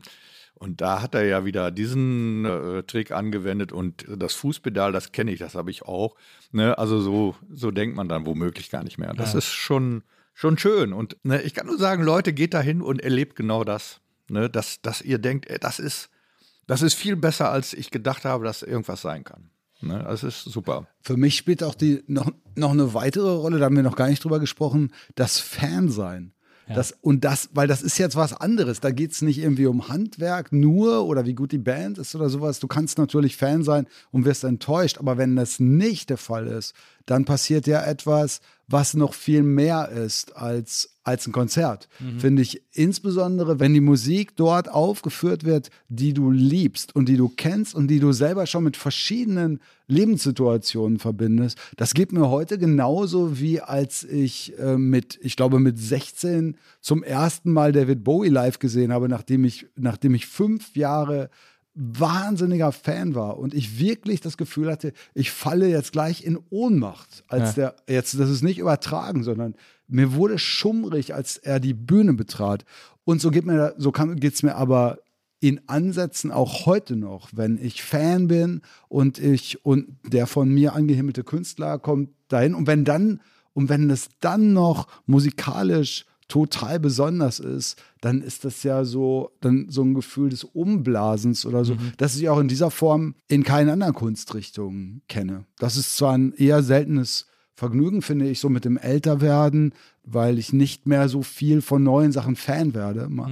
Aber das ist ja, das gibt es ja nirgendwo sonst, finde ich. Ja, und da kommt ja noch Sound dazu. Das ist ja das, womit mit man am wenigsten rechnet. Ne? Du kommst da hin und dann klingt die Band plötzlich so, wie du das noch nie gehört hast. Und so, und das ist einfach, und das ist extrem emotional. Ne? Das ist eine Sache, die, die kann man nur mit Musik erreichen, tatsächlich. Ne? Und das ist, äh, ne, da ist der Kopf irgendwie komplett ausgeschaltet plötzlich. Und Man das ist herrlich. Man steht ja quasi auch im Sound. Das hat man ja sonst, das hat man ja zu Hause nie das Erlebnis, wenn man auf einem Konzert ist, dass man mitten im, im Lied steht sozusagen. Das ist ja, glaube ich, auch was, was ganz Besonderes. Ja, und das ist eine Sache, die ich wirklich von frühester Kindheit an äh, mich dran erinnere, dass das so war. Ne? Dass ich auf ein Konzert ging und dachte, Mhm. was war dein wow, erstes Konzert? Ja, irgend so ein Quatsch wie Ro- Rory Gallagher oder sowas.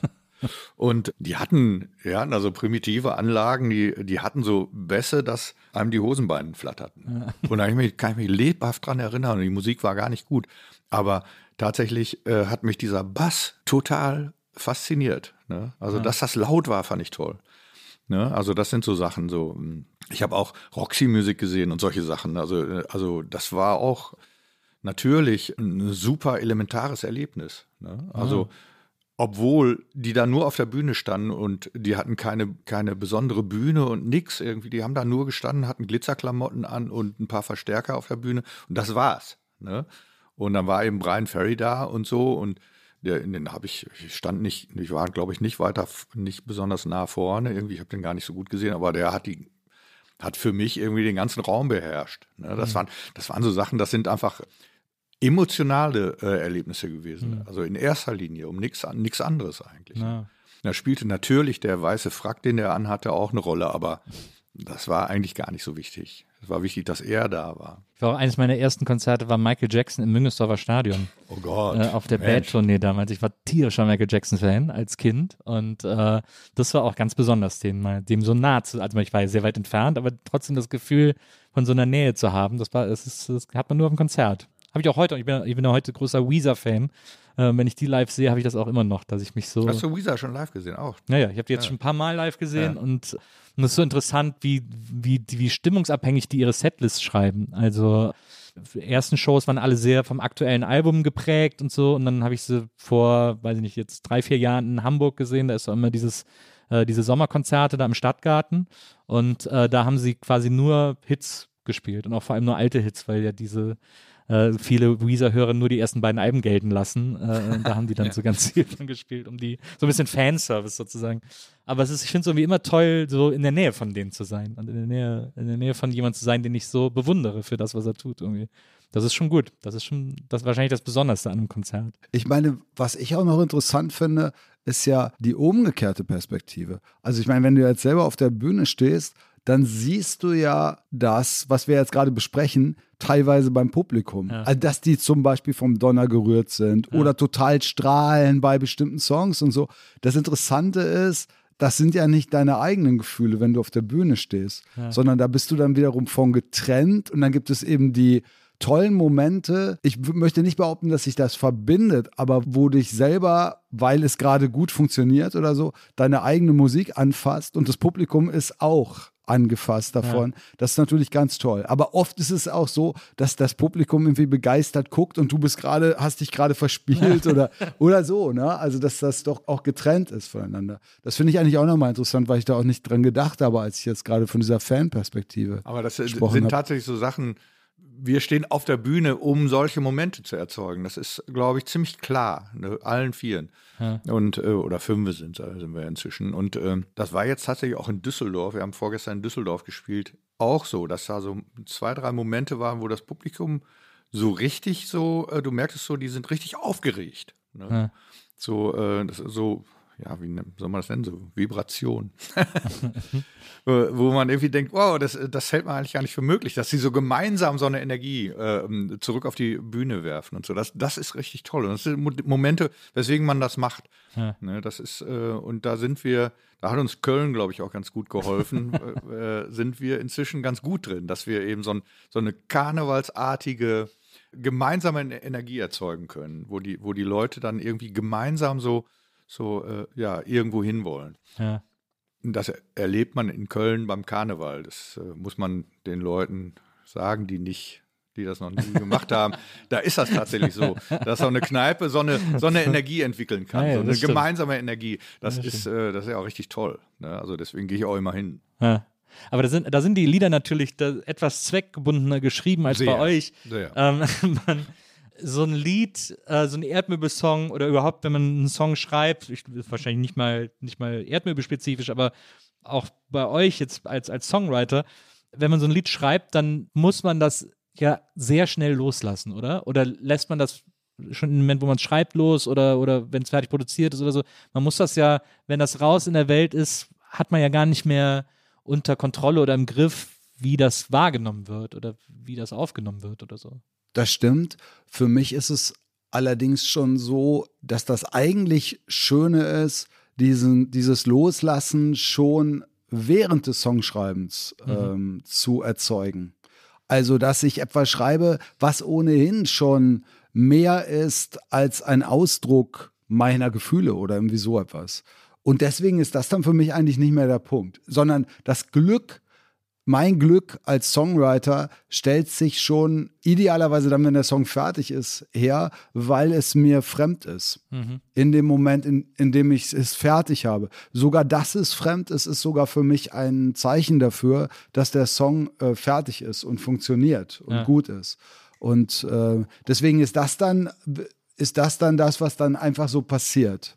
Aber, aber was suchst du, wenn du, wenn du anfängst, einen Song zu schreiben? Wonach, wonach suchst du? Ich suche nach etwas, was ich nicht weiß. Ja. Der Song muss mehr wissen als der Autor. Und das kann man natürlich nur herstellen. Also ich kann ja immer nur mit meinen begrenzten Mitteln arbeiten, aber das finde ich, das finde ich dann total wichtig, dass ich dann immer von, von Schritt zu Schritt dahin komme, dass ich denke, okay, so, es muss ja hinterher auch total kohärent sein und teilweise sind es ja auch, äh, sind es auch, werden auch Gefühle them thematisiert und so etwas. Aber am Ende muss es schon, wenn es fertig ist, von, von mir getrennt sein. Und das ist auch immer, also das ist das, was mich immer noch kickt. Ich schreibe jetzt zum Beispiel gerade bei dem, bei dem Song, den ich jetzt schreibe, den ich zu zwei Drittel fertig habe, wo ich den ich dann hier auf mein Handy einfach erstmal nur aufnehme mit Gitarre und Gesang. Und und wo ich dann denke, okay, ich habe jetzt diese zwei Strophen und ich habe da schon das Gefühl, dass ich denke, die sind von mir, mhm. das habe ich mir jetzt ausgedacht. Das ist, und das wundert mich. Und das ist dann das, das ist immer wieder das Schöne, seit all den Jahren schon. Ist das, ist das auch so, dass wenn du, also ich meine, ich habe jetzt verschiedene Interviews über euren Songwriting-Prozess gelesen und da ging es sehr oft oder fast immer darum, dass das dann auch eine große Ping-Pong-Arbeit ist, äh, Ideen werden hin und her geschickt und ausformuliert, bis sie irgendwie stehen, sozusagen. Hilft dir das dann auch dabei, dich mehr davon zu entkoppeln, wenn du es sozusagen Ecki gibst und er dann mit seinen Ohren da irgendwie was ganz anderes hört und also wir, es gibt zum Beispiel ein, ein, ganz einfaches Beispiel, das fand ich irgendwie, weil ich das so charmant fand. Äh, auf der Opener vom äh, neuen Album, Guten Morgen Berletzer, äh, heißt Guten Morgen und da hatte Ecki von Anfang an in der Demo-Version, habe ich gelesen, die Idee für so ein Santana-Solo, für so ein Santana-ähnliches Solo, das er da irgendwie reinge, reingefuscht hat. Und du hast das das erste Mal gehört, Markus, und hast gesagt, Alter, geht's noch? Horror, warum ist das da drin? Mach das da raus zum Kotzen. Und dann ging halt so ein bisschen so die Diskussion los und dann hat Ecki aber so, hat das irgendwie immer so ein bisschen drin gelassen und irgendwie nicht rausgegangen. Und jetzt ist es halt im Song drin und du bist jetzt plötzlich Santana-Fan. Sag genau. mal so, es ist überhaupt gar kein Santana-Solo, ne? muss man sagen. ich finde es schon, sondern, sehr, schon sehr Santana. Sondern das ist ein ganz furchtbarer Sägesound und so, also eigentlich eher unattraktiver Sound. Und er hat Santana dazu gesagt, um mich zu beleidigen. Das stimmt gar nicht. Natürlich. Nein, weil ich, du, ich kann Santana nicht leiden. Ich weiß, dass du Santana nicht leiden kannst. Ich habe das aber nicht gesagt, sondern ich habe tatsächlich einen Song gehört mit Santana am, äh, mit einem Santana-Solo. Ich weiß nicht mehr, was das war und dachte mir, okay, das klingt ja ein bisschen ähnlich. Ja, meine Sichtweise, auch wenn das für, ich habe es nicht gesagt, um dich zu ärgern. nee, aber äh, so ist das. Also wir, äh, wir, wir gehen dann auch relativ grob damit um, äh, mit so Kritik und so. Und wir sind aber dann nicht mehr, inzwischen nicht mehr so empfindlich. Und mhm. ich habe also irgendwie die ganze Zeit gedacht, nee, das gefällt mir aber gerade so gut, dass das eben äh, dieses smooth, sehr positive, vielleicht auch nette Liedchen dann so einen garstigen ne, Höhepunkt nimmt da in der Mitte. Und ich habe es einfach drin gelassen und gedacht, die gewöhnen sich da schon noch dran.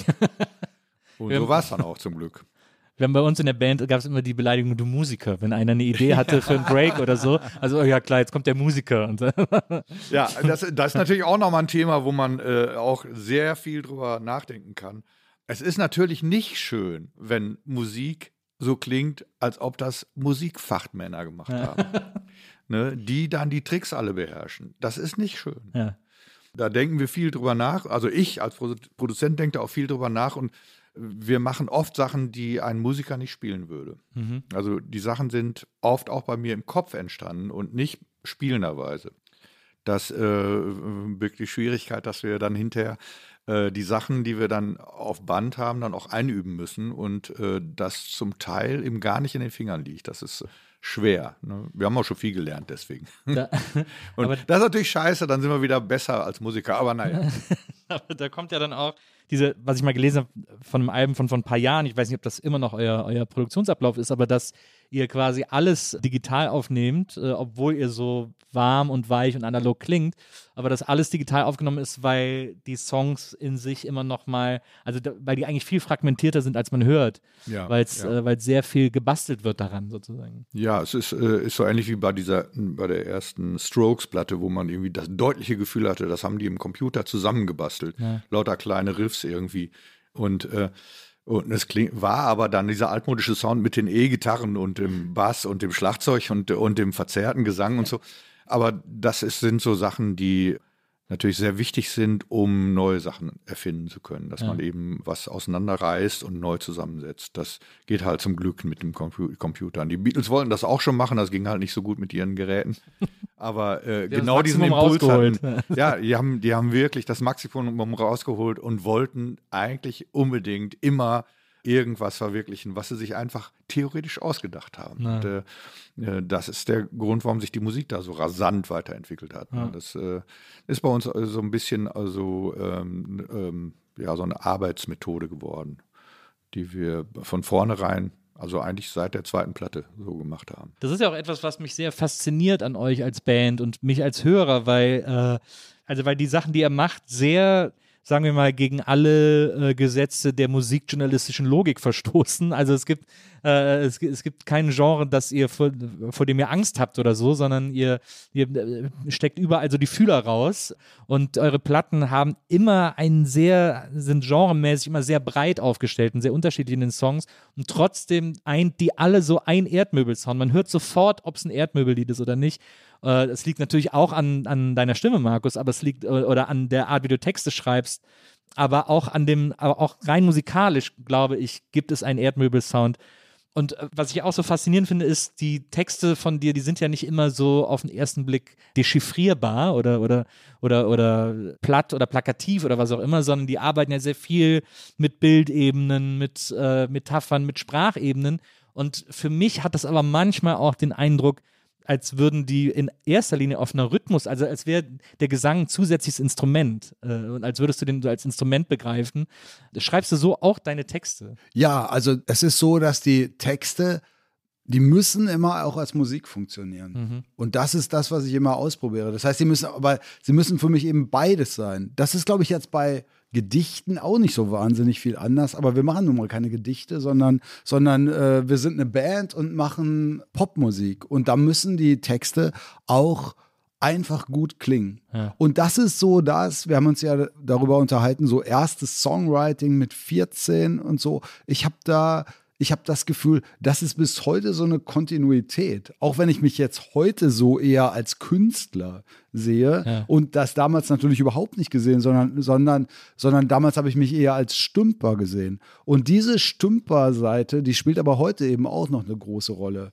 Nur, dass ich das jetzt nicht mehr Stümperei nennen würde, sondern, sondern Arbeit mit Material und gerade auch, dass dieses wenn man es jetzt platt sagen will, dass es total wichtig ist, dass es eben geil klingt. Mhm. Und es muss trotzdem noch ein toller Text sein, der irgendwie interessant ist, der bildreich ist oder ein interessantes Thema hat oder meinetwegen auch eine politische Message, sowas machen wir ja auch. Aber entscheidend ist, dass es als Musik funktioniert, finde ich. Und es könnte auch mal sein, dass es sehr sperrig ist und, und ein bisschen äh, hakt. Aber das ist dann genau das Hin und Her, das wir dann auch haben wollen das dann eben auch als Musik, dann ist es eben hakige Musik. Ja. Aber es ist nichts, oder ich wollte ja sagen, es ist nichts zufällig. Das stimmt nicht ganz, weil wir und auch ich als Songwriter schon mit Zufall arbeite. Aber am Ende ist eben immer alles durchgearbeitet, so mhm. würde ich sagen. Musik ist oder Musik komponieren ist ja auch immer ein Stück weit Zufall. Äh, also so mhm, genau. äh, gerade Zufall zulassen muss man auf jeden Fall, sonst ja Sonst äh, kann man gar nichts Neues machen. Geht nicht. Man muss also zwei Sachen zulassen. Zu- Dass der Zufall passiert und dass man auf Sachen zurückgreift, die man schon kennt. Ne? Das, das muss man beides, äh, diese Freiheit äh, muss der, der Prozess beinha- beinhalten. Dass man, ne, es, so diese, diese Forderung, so, wir machen jetzt was ganz Neues, das geht nicht. Ne? Dann ist es keine Musik mehr. Ja, wenn es ganz, ganz neu ist. Wenn, wenn da, wenn Klänge sind, die man noch nie gehört hat, wird auch der womöglich der, der Zuhörer das nicht als Musik erkennen können. ne?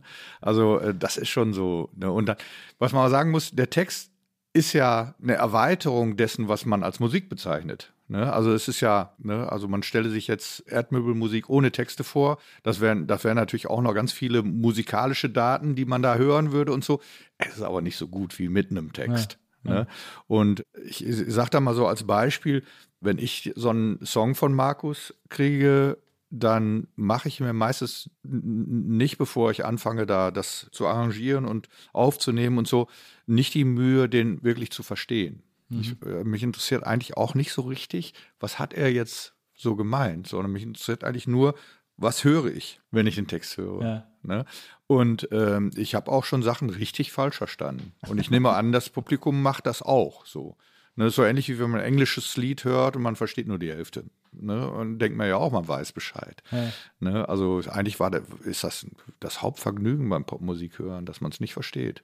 Ja, das finde ich, das finde ich ein super Vergleich. Das finde ich nämlich auch das Spannende immer an den Songs, äh, auch an den Texten von Markus, dass man sich sehr schnell darauf einlässt, nicht alles verstehen zu müssen. So wie man eben auch englische Musik hört. Ich kann mir das immer nie vorstellen, Native English Speaker zu sein und jedes Lied der Welt zu verstehen. das die, höre. die, die das ist so schräg. Die verstehen ganz viele Sachen nicht. Also Ja. diese Tradition, die falsch verstandene Liedtexte und so, das ist in Amerika und England ist das an der äh, Tagesordnung, dass man, dass man das nicht, die machen sich die Mühe nicht, das gen- da genau zuzuhören.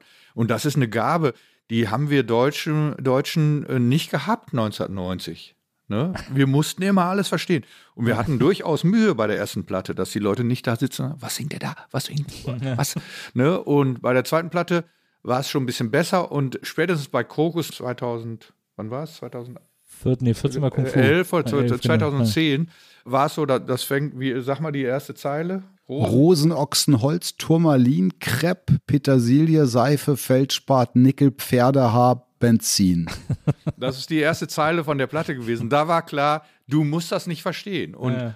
da ist so ein bisschen so ein Knoten geplatzt, tatsächlich, auch bei, auch bei unserem Publikum, dass sie gesagt haben: Wow, das ist toll, ich verstehe gar nichts. Ich verstehe nur Bahnhof. Ne?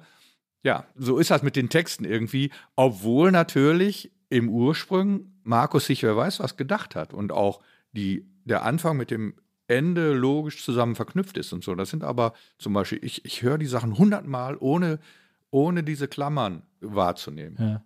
Aber das finde ich ja das Starke daran. Und damit seid ihr ja, finde ich, relativ allein auf weiter Flur in Deutschland, äh, bei deutschsprachiger Musik, dass es diese, dass ihr diese, diesen Freiraum lasst, auch in den Texten und im Gesang.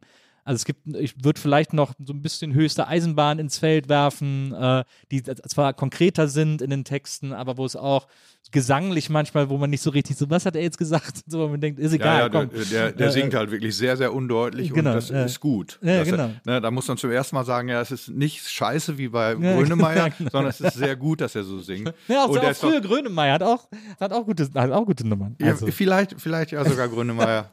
Ich habe keine Ahnung. Auf jeden Fall bei der Eisenbahn, zum Beispiel bei Aliens, das ist ein Lied, wo ich irgendwie denke, ja, das ist also, ja, so richtig verstehen tue ich das nicht. Und das ist aber gut so. Ja. Ne? Also das ist eigentlich, ja, es ist verdammt selten, dass, dass das andere Bands auch machen, so wie wir das machen. ja, das. Ich muss sagen, ich wundere mich darüber, dass es nicht so ist, weil ich es total naheliegend finde.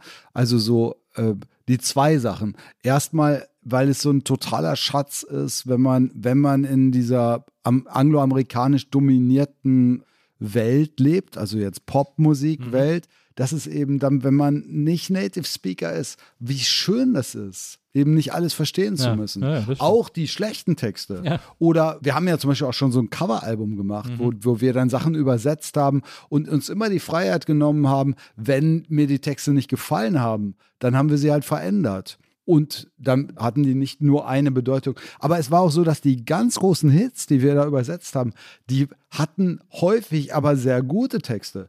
Und dann haben wir die übersetzt, auch wenn wir die eins zu eins übersetzt haben. Dann wurde uns hinterher, gerade beim Radio, wenn wir dann beim Radio waren, dann wurde uns häufig gesagt, Ey, was ja total witzig ist, wie ihr bloßstellt, wie was für beschissene Texte die größten Hits sind.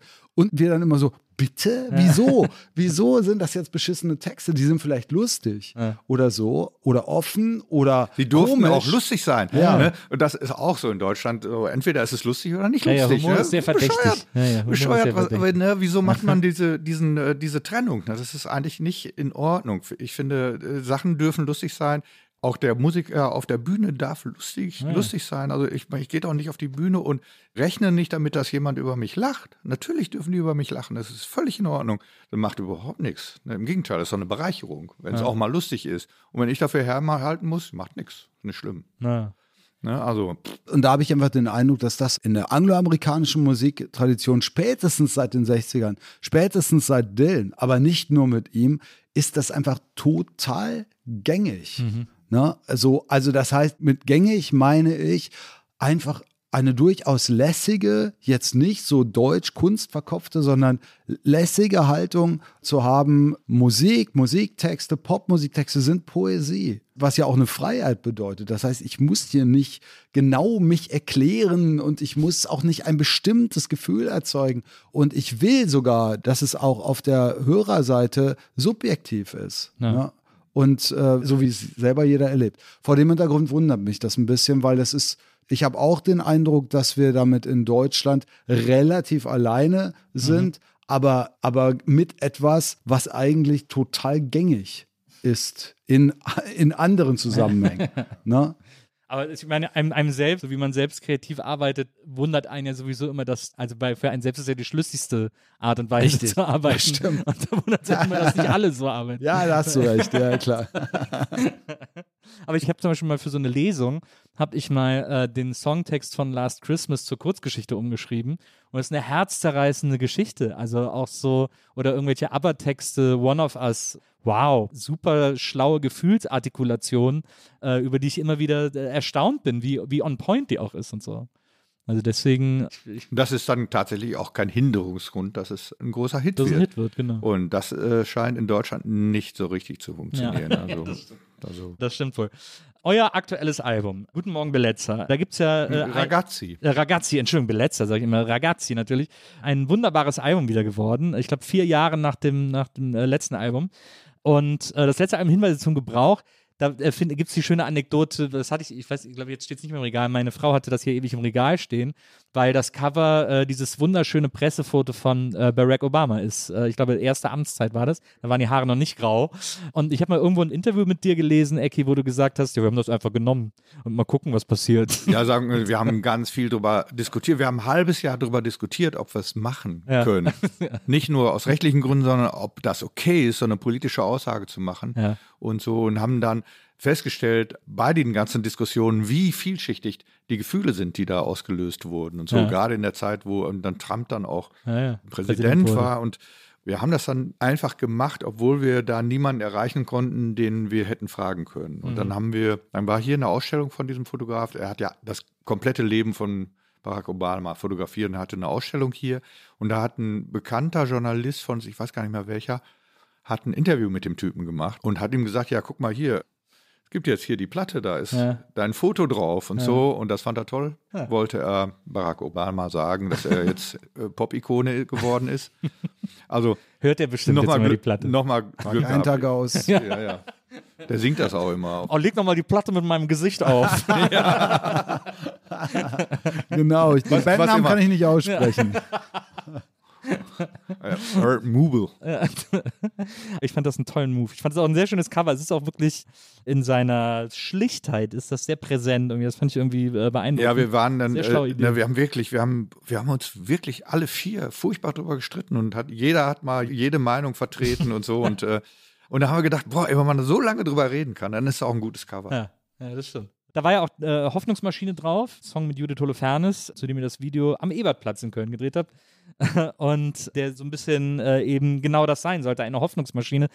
was ich interessant finde, auf dem aktuellen Album ist der Song Wir sind nicht das Volk, lass sie rein, der sich für meine Ohren das erste Mal in der Geschichte der Erdmöbel, äh, und Songs, die ich gehört habe und kenne, super konkret anfühlt. Also ich hatte nie, bei keinem Song bislang das Gefühl, dass es so, so eine klare Message ist, so eine klare Aussage ist und auch natürlich höchst politisch, aber vielleicht auch irgendwie in dieser Zeit mehr als notwendig.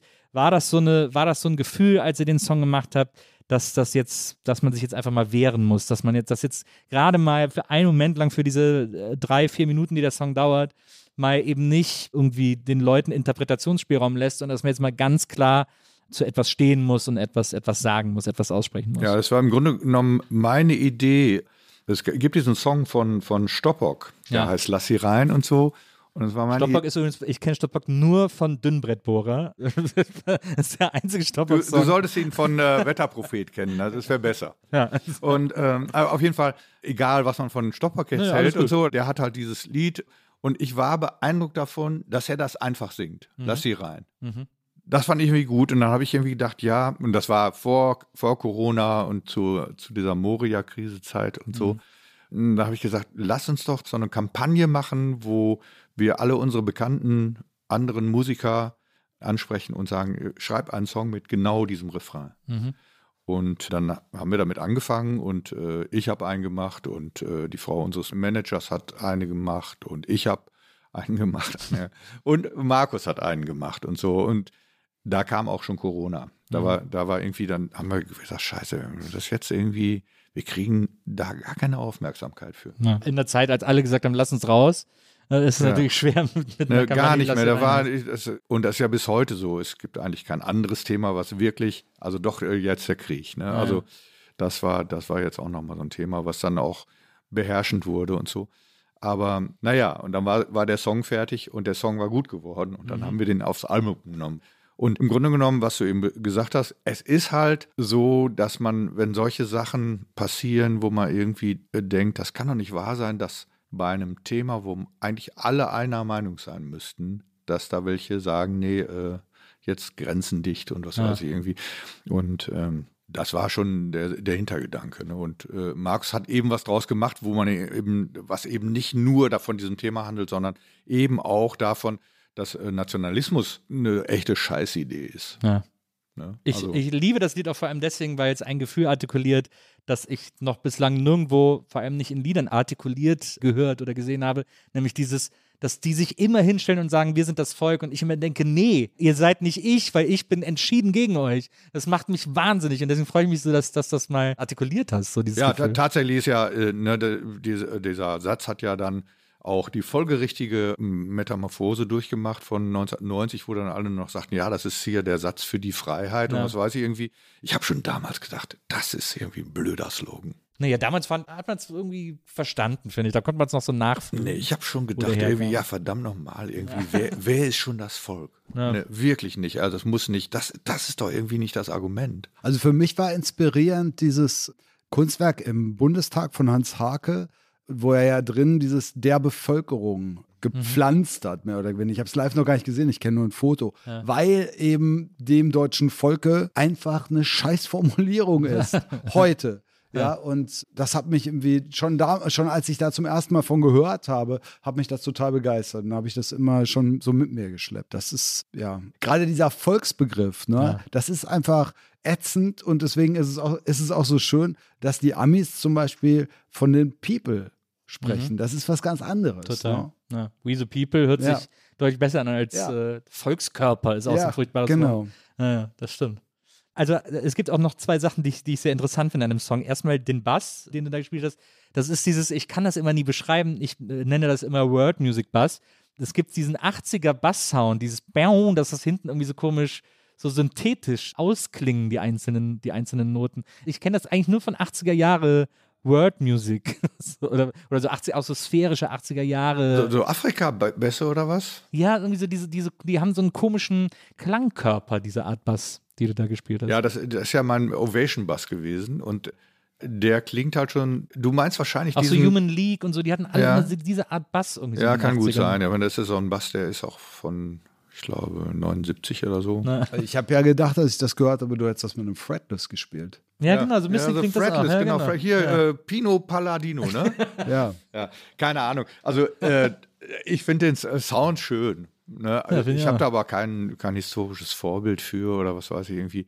Also, wir haben, wir haben immer gesagt, wow, das ist das U2-artigste Ja. Lied, was wir Da haben. wollte ich nämlich auch noch drauf zu sprechen kommen. Und- ich habe bis, bis, zu diesem, bis zu diesem Break im Refrain, also bis zur zweiten Hälfte des Refrains, denkt man nämlich, äh, wir sind hier in I still haven't found what I'm looking for. Ja, und U2 kannst du dir sicherlich denken, ist nicht unsere Lieblingsband. ne? Und äh, auch dieses, äh, das Salbungsvolle und so, was dieses Stück ja auch hat und Ja. so, das ist eigentlich was, was ich persönlich wirklich verabscheue. Ne? Ja. Also äh, gute Stimme oder wie der Mann heißt, Bono Vox. Der hat ja sehr viel Salbungsvolles und Predigerhaftes und äh, das ist eklig, wirklich. Und Ja, sowas wollen wir eigentlich nicht sein, oder? Das stimmt. Markus? Nein, nein. Tatsächlich, der Song ist für uns eben ungewöhnlich. Es fällt jetzt nicht nur dir auf, sondern Ja. ich meine, wir haben irgendwie auf dem Album vorher, da gab es die Hoffnungsmaschine, aber die ist jetzt, die ist so unkonkret im Vergleich Ja. dazu. Das, Wobei aber man es sagen geht muss, auch- die Nazis wussten ganz genau, wovon wir gesungen haben. Die haben, äh, also wir haben da ganz, ich musste jeden Tag Sachen löschen, Ja. die da drunter standen. Da standen echt fiese Sachen drunter, rassistische Sachen. die wussten ganz genau, was wir meinen. Auch weil wir auf dem Ebertplatz gespielt haben, vielleicht auch. Kann natürlich auch sein. Ja, das ist auch so eine Sache, die, die ist im Prozess. Also ich meine, wir haben uns nie in diesem Sinne als politische äh, Band gesehen, sondern, nur, sondern nur in dem Sinne, dass wir keine unpolitische Band sind und dass all unsere Sachen, einfach deshalb, weil wir auch politische Menschen sind und da viel drüber sprechen und so, dass die natürlich auch davon sind. Aber nicht in dem Sinne, dass wir uns, dass wir eben irgendwelche Parolen raushauen wollten. Ja. Und der Song, der ist aber schon parolenhaft. Ja. Und das ist jetzt, ich weiß nicht genau, es ist einfach, die Zeiten haben sich verändert, die Welt hat sich verändert, unser Leben hat sich verändert und damit auch Erdmöbel zumindest ein bisschen und unser Konzept. Glaubt ihr, dass ein Lied was verändern kann? Gibt es eigentlich kein Beispiel für, ne? Dass ein Lied was verändert hätte, außer dass das vielleicht so, dass das zu, zu, zu so einer Hymne werden Soundtrack kann, wurde, für Soundtrack für, für irgendwelche Sachen. Ne? Also hier Tonscheine Scherben, die haben mit Sicherheit, das war eine bestimmte Szene, die die Lieder dann auch benutzt haben und so vielleicht auch selber gesungen haben. Oder es geht voran, das war so eine, so ein äh, von, von Fehlfarben, das war so ein Ding, das wurde auf Friedensdemos gespielt und so, ne? Aber das hat das nicht ausgelöst. Also ganz bestimmt nicht. Ne? Also Ich das glaube auch. glaube ich nicht. Ich glaube, ein Song kann einer, kann einer politischen Idee oder einer Aktion so Rückenwind geben. Das glaube ich schon. Aber ich glaube, mir fällt jetzt auch nichts ein, wo ein Song etwas vom Zaun gebrochen hätte. als das erste Rage Against the Machine Album rauskam, da habe ich gedacht, boah, wie geil, wie die das auch sagen und wie, wie die das formulieren, wie konkret und wie das auch musikalisch zu der Stimmung passt. Und das hat mich total mitgerissen und so. Und dann habe ich irgendwann, viele Jahre später, habe ich dann irgendwie mal gesagt, so, ja, es müsste wieder so eine Band geben wie Rage Against the Machine.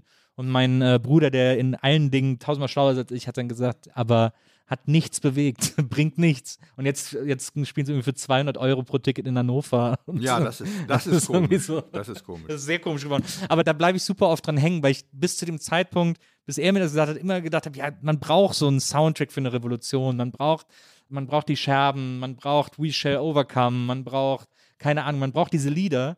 Aber wahrscheinlich ist es genau umgekehrt. We Shall Overcome ist ein, äh, ist ein ganz gutes Lied. Das war ein tröstendes Lied ja. für die Leute, die damals gelitten haben.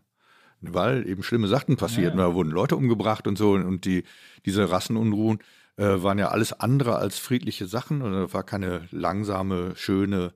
Und da brauchte man ein Trostlied. Mhm. Ne? Und äh, diese Joan Baez hat das in Vietnam im Bunker gesungen, weißt du, irgendwie, weil sie Angst hatte. Ne? Also irgendwie, das ist ja wichtig, aber äh, das verändert ja den Vietnamkrieg nicht. Ja. Ne? Also Ich hatte, ich hatte mit meiner ersten Band auch ein Lied über den Vietnamkrieg. Und da war ich 15 oder so. Und ich kannte den nur aus, ich glaube, Full Metal Jacket. Das war mein komplettes Wissen über den Vietnamkrieg.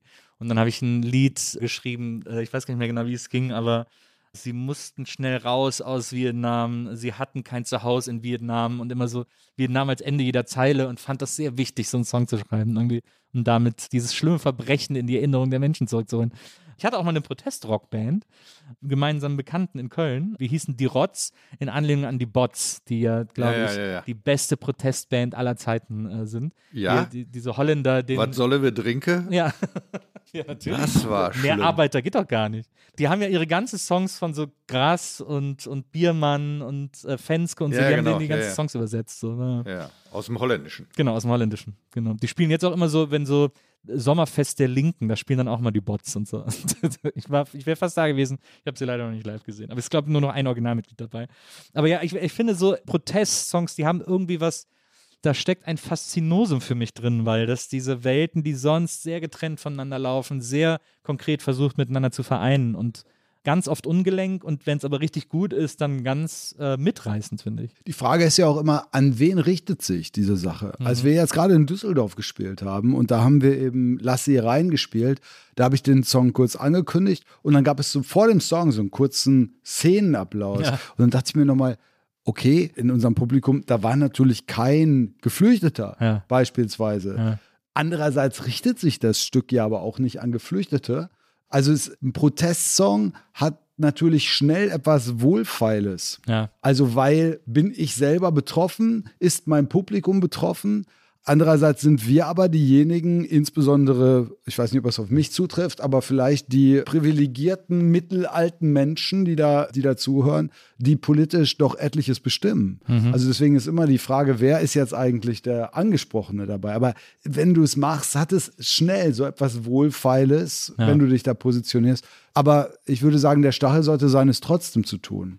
Na, na. Ne, es ist aber auch wichtig, dass der Song eben trotzdem auch gut ist. Ne, kann man an den Bob Dylan Bo- Protestliedern ganz gut sehen. Äh, es ist ja, im Nachhinein weiß man ja, der hat sich selber als Protestsongschreiber gar nicht so selber so gesehen, sondern für den waren das eben einfach Lieder.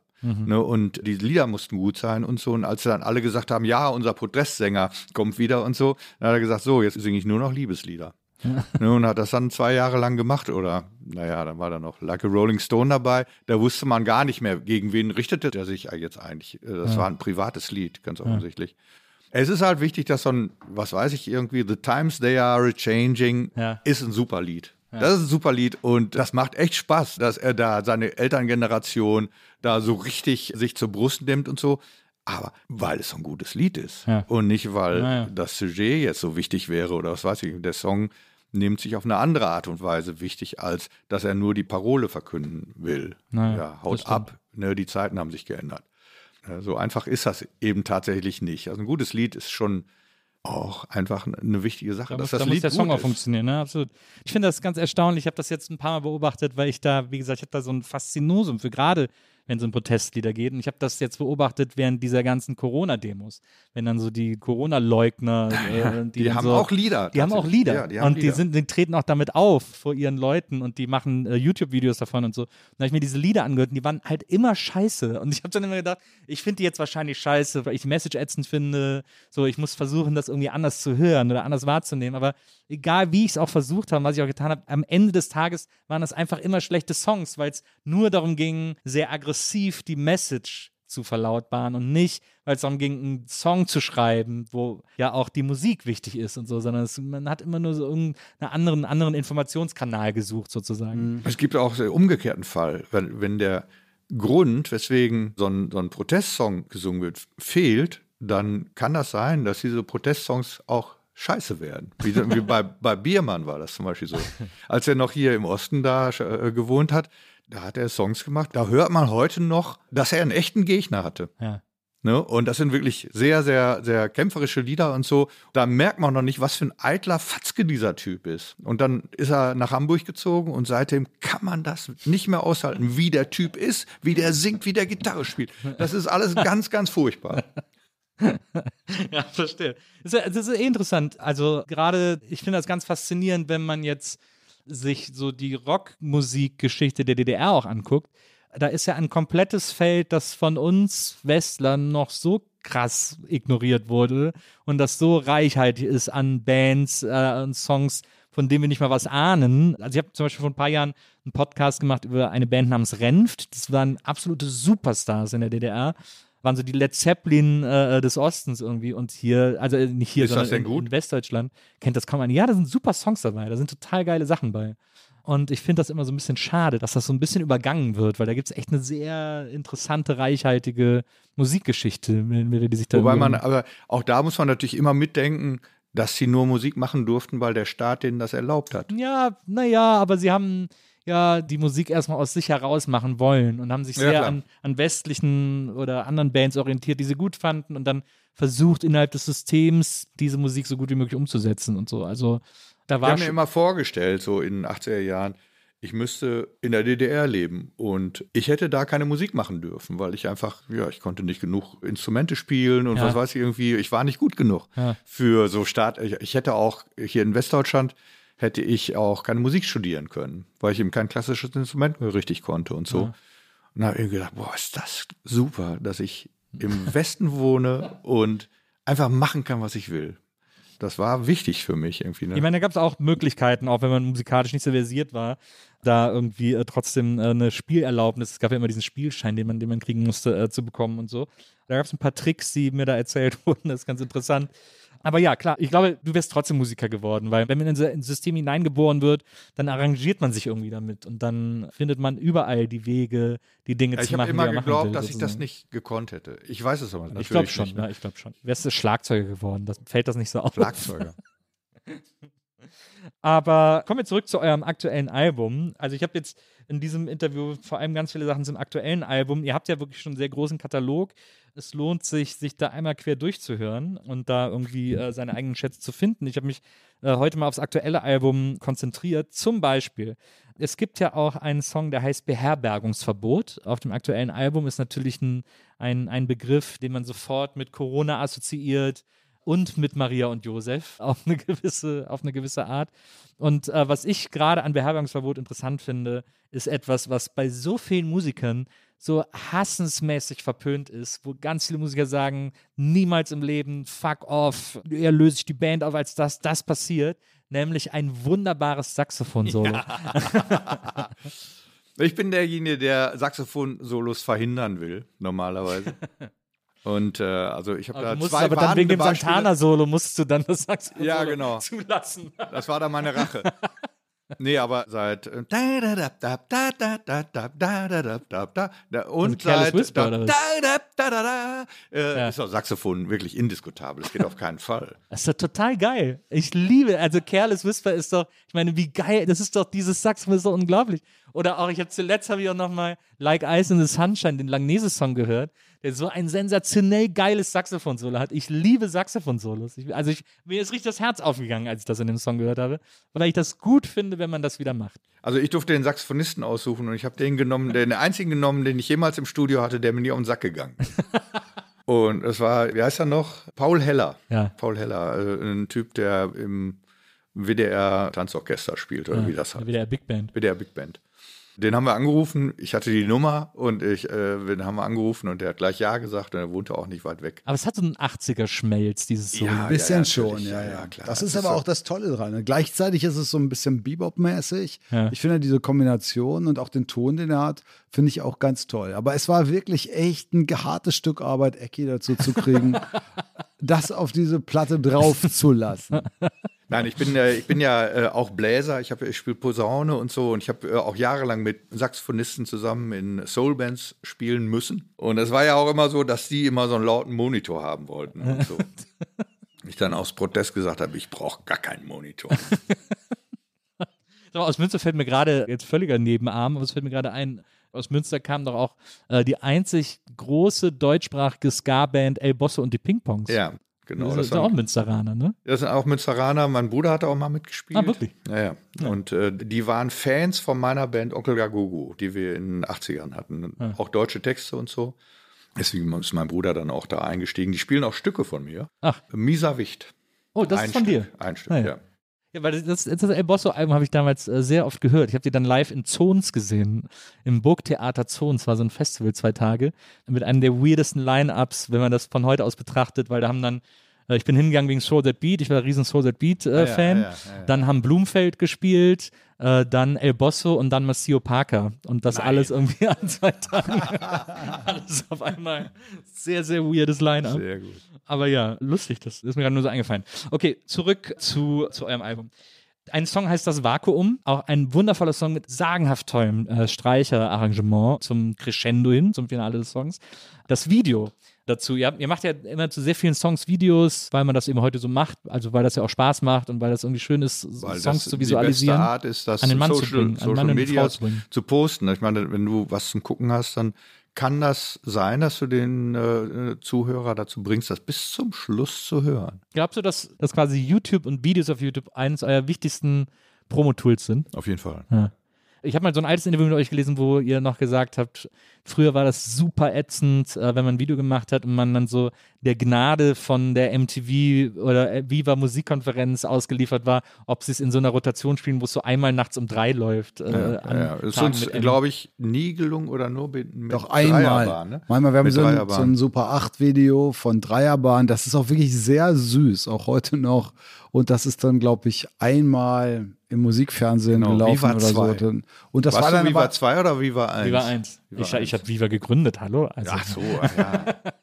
aber das war dann schon auch ein Ereignis. Das wurde dann irgendwie, also für uns war das dann ein Ereignis. Ja. Ja. Ist ja auch klar. Ich meine, dadurch, dass, dass es einfach so ein subjektives Fernsehen, ich gucke mir an, was ich will, nicht gab, hatte das natürlich auch einen ganz anderen Rang und wurde dann vielleicht auch von ein paar Leuten gesehen. Oder Ja, so. und das war, war verrückt. Wir haben dann Jahre später Erik Pfeil kennengelernt und so, der da ja auch gearbeitet hat bei Viva 2 und so und haben dann erfahren, dass wir da gar nicht so unbeliebt waren, wie wir die ganze Zeit gedacht haben, Ja. sondern dass sie uns kannten und so und, und Spaß an uns hatten. Also verrückt, ne? Also wirklich, ne? Und wir haben uns da ein fertig gemacht. Das war wirklich schlimm.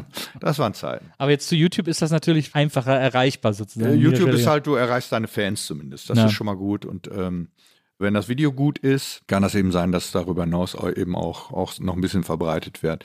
Dass man jetzt so ein Hit landet, ich glaube, das ist gar nicht so einfach. Da muss man auch, muss man irgendwie andere mediale Unterstützung haben, glaube ich. Das war ja bei den OK Go Videos immer ganz schön, die sich immer so Choreografien ausgedacht haben oder so weirde Ja, das, war, das sind, da, und da so. sind die Videos sehr viel besser als die Musik. Das ist natürlich, das ist ein Problem, auch für OK Go, finde ich. Weil ich kann mich an die Lieder echt nicht erinnern von denen. Ich, war- ich war ein großer Fan, aber ich wusste auch, dass ich da mit eine relative Exotenstellung habe, äh, was das Musikalische betrifft.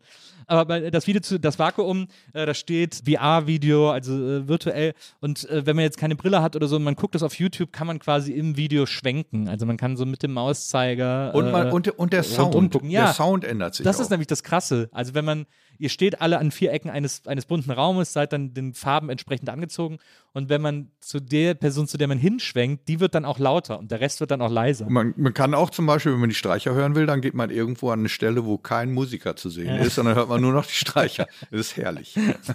Das ist wirklich, das Gemeine ist, dass Markus irgendwann rumläuft in dem Video und dann man nicht mehr so genau weiß, wo man, wie, wie man folgen soll. Aber als ich das dann gecheckt habe, dass plötzlich die Drums weg waren, wenn ich in die andere Richtung gucke, äh, das fand ich beeindruckend. Ja, ja. Nee, das war auch, glaube ich, die haben ein halbes Jahr an dem Ding rumgerechnet. Also äh, wir haben wirklich ganz, ich glaube eine Woche bevor wir es veröffentlichen wollten, also erstmalig also das Video gehabt. Ja. So dass man sich anguckt. Das kann man auch nur auf YouTube angucken, weil weil es da diesen Modus gibt. Ja. Ja, also das sieht jetzt äh, un. Kann man das auch mit so einer Brille gucken? Ja, das ist total geil. Und du kannst das mit der ist Brille ganz geil. auch so und da steht genau. man da Ja. und äh, das ist genauso wie das im Buche steht.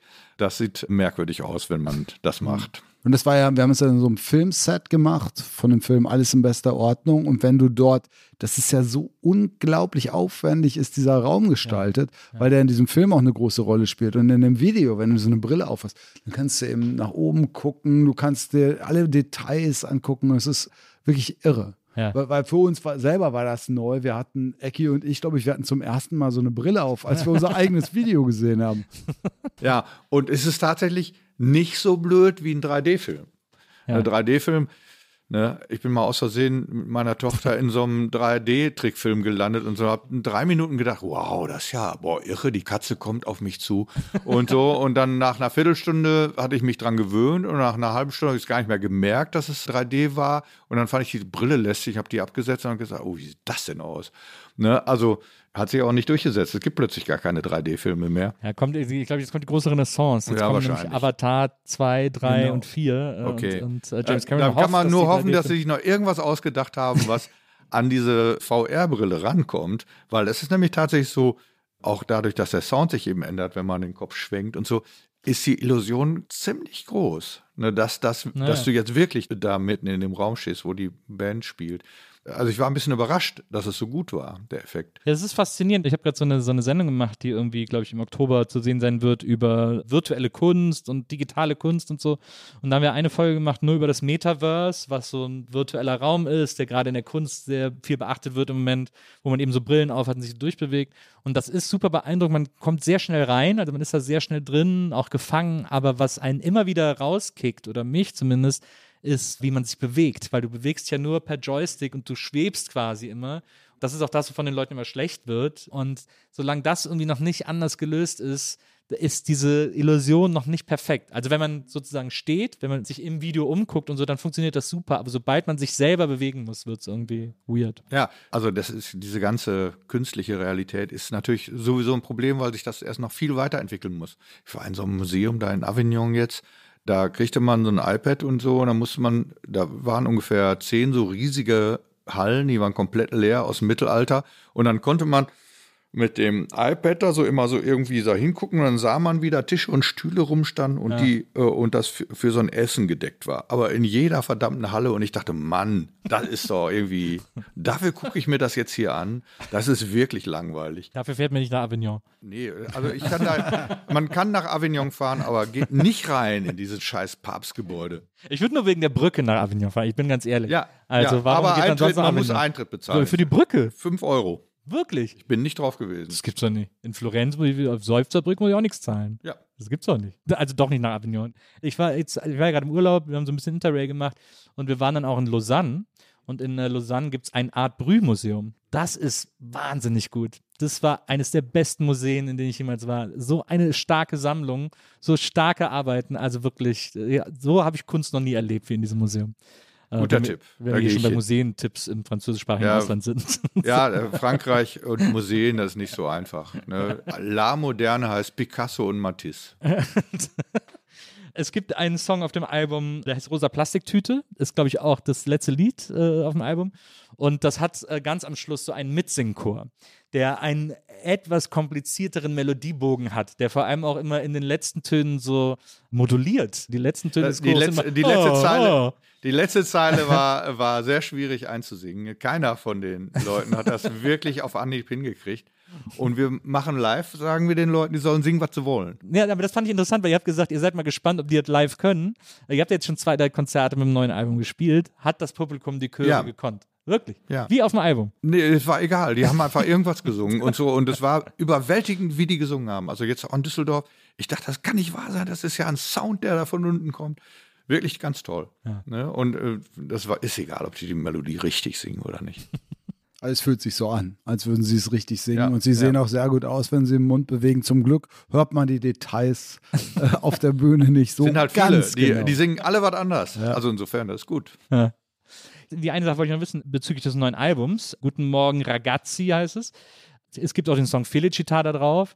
Also es heißt, ein Hauch von Italien weht über und durch dieses Album. Und der weht ja auch gerade durch den Eigelstein, wo ihr das Studio habt. Äh, Erik Feil äh, hat auch gerade sein Buch über italienische Musik geschrieben. Azzurro, fantastisches Buch äh, und so weiter und so fort.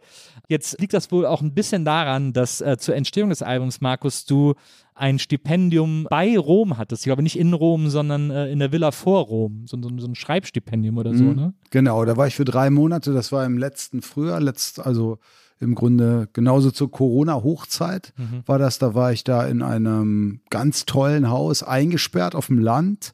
Also nur am Anfang war ich eingesperrt, weil ich erst fünf Tage in Quarantäne musste.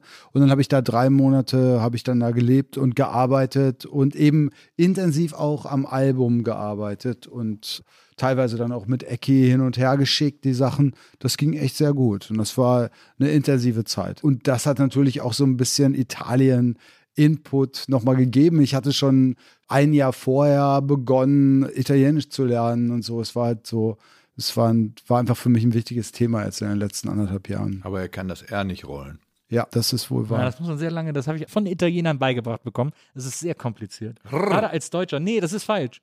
Du, weil du rollst es Deutsch. Ragazzi. Du rollst es Deutsch. Nein. Aber es ist Ragazzi. So ist es. Ragazzi. Du musst es quasi Ragazzi. vorne. Ragazzi. Ragazzi. Ragazzi. Ja, du musst doch. quasi vorne rollen. Du rollst es da, du rollst Nein, es bei nein, in mach Rammstein. Rrrr, rrrr, Guck mal. Nee, Bin ich froh, Leute, dass die ich es das nicht kann. Ein Glück. Aber es ist auch egal. Ich meine, das ist ja das Tolle, weil ich bin ja auch, ich habe eine große Italien-Affinität. Meine Eltern, mein Vater spricht fließend Italienisch, die Mutter meiner Tochter ist halb Italienerin und so weiter und fort. Also ich bin da sehr verbunden zu diesem Land und ich verstehe es ganz gut. Ich spreche es so lala irgendwie, also ich komme irgendwie mit einem durch. Aber das Witzige ist, wenn ich irgendwo in Italien was bestelle auf Italienisch und mir irgendwie so Sätze zusammenfriemel und man richtig merkt, wie ich mir so einen abbreche irgendwie und die aber hören, dass man Italienisch spricht, sind die fort, ah ja, bla, bla, bla, bla, und, und, und reden so schnell, dass man keine Chance hat, weil sie halt denken, man sei Native sozusagen. Ja, wir waren gestern in der Rock'n'Roll-Pizzeria auf der Oderberger Straße. Das ist so eine mit so. Und der war auch gleich, aber der hat Deutsch gesprochen. Der Ja. war aber auch so. Es war herrlich. Ja, der hat auf eine deutsche Art, nee, auf eine italienische Art hat er, Der Deutsch gesprochen. hat er Deutsch gesprochen. Das war ganz wunderbar. Ja. Also ich fühlte mich auf jeden Fall auch nicht ähm, verpflichtet und auch nicht in der Lage, meine paar italienischen Brocken rauszuholen. Aber war das, warst du dann, war das so richtig am Land? Ist das so ein bisschen Ja. dörflich? Das ist so eine Kleinstadt, das heißt Olevano Romano. Und ähm, das ist so eine kleine Stadt, die ist so 60 Kilometer von Rom entfernt. Und die ist schon seit dem 18. Jahrhundert, ist die bei Künstlern beliebt, weil die so damals zumindest noch so eine extrem idyllische Landschaft, insbesondere für romantische Künstler.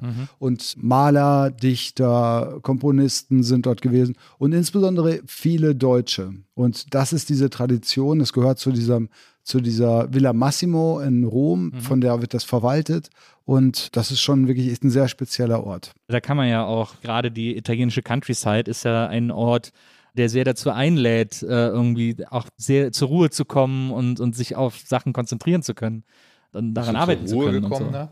Ja, schon. Also es war natürlich, das ist eine Kleinstadt und dort ist ansonsten nicht viel zu tun. Und ich habe dem eben deswegen unglaublich viel jetzt künstlerisch arbeiten können.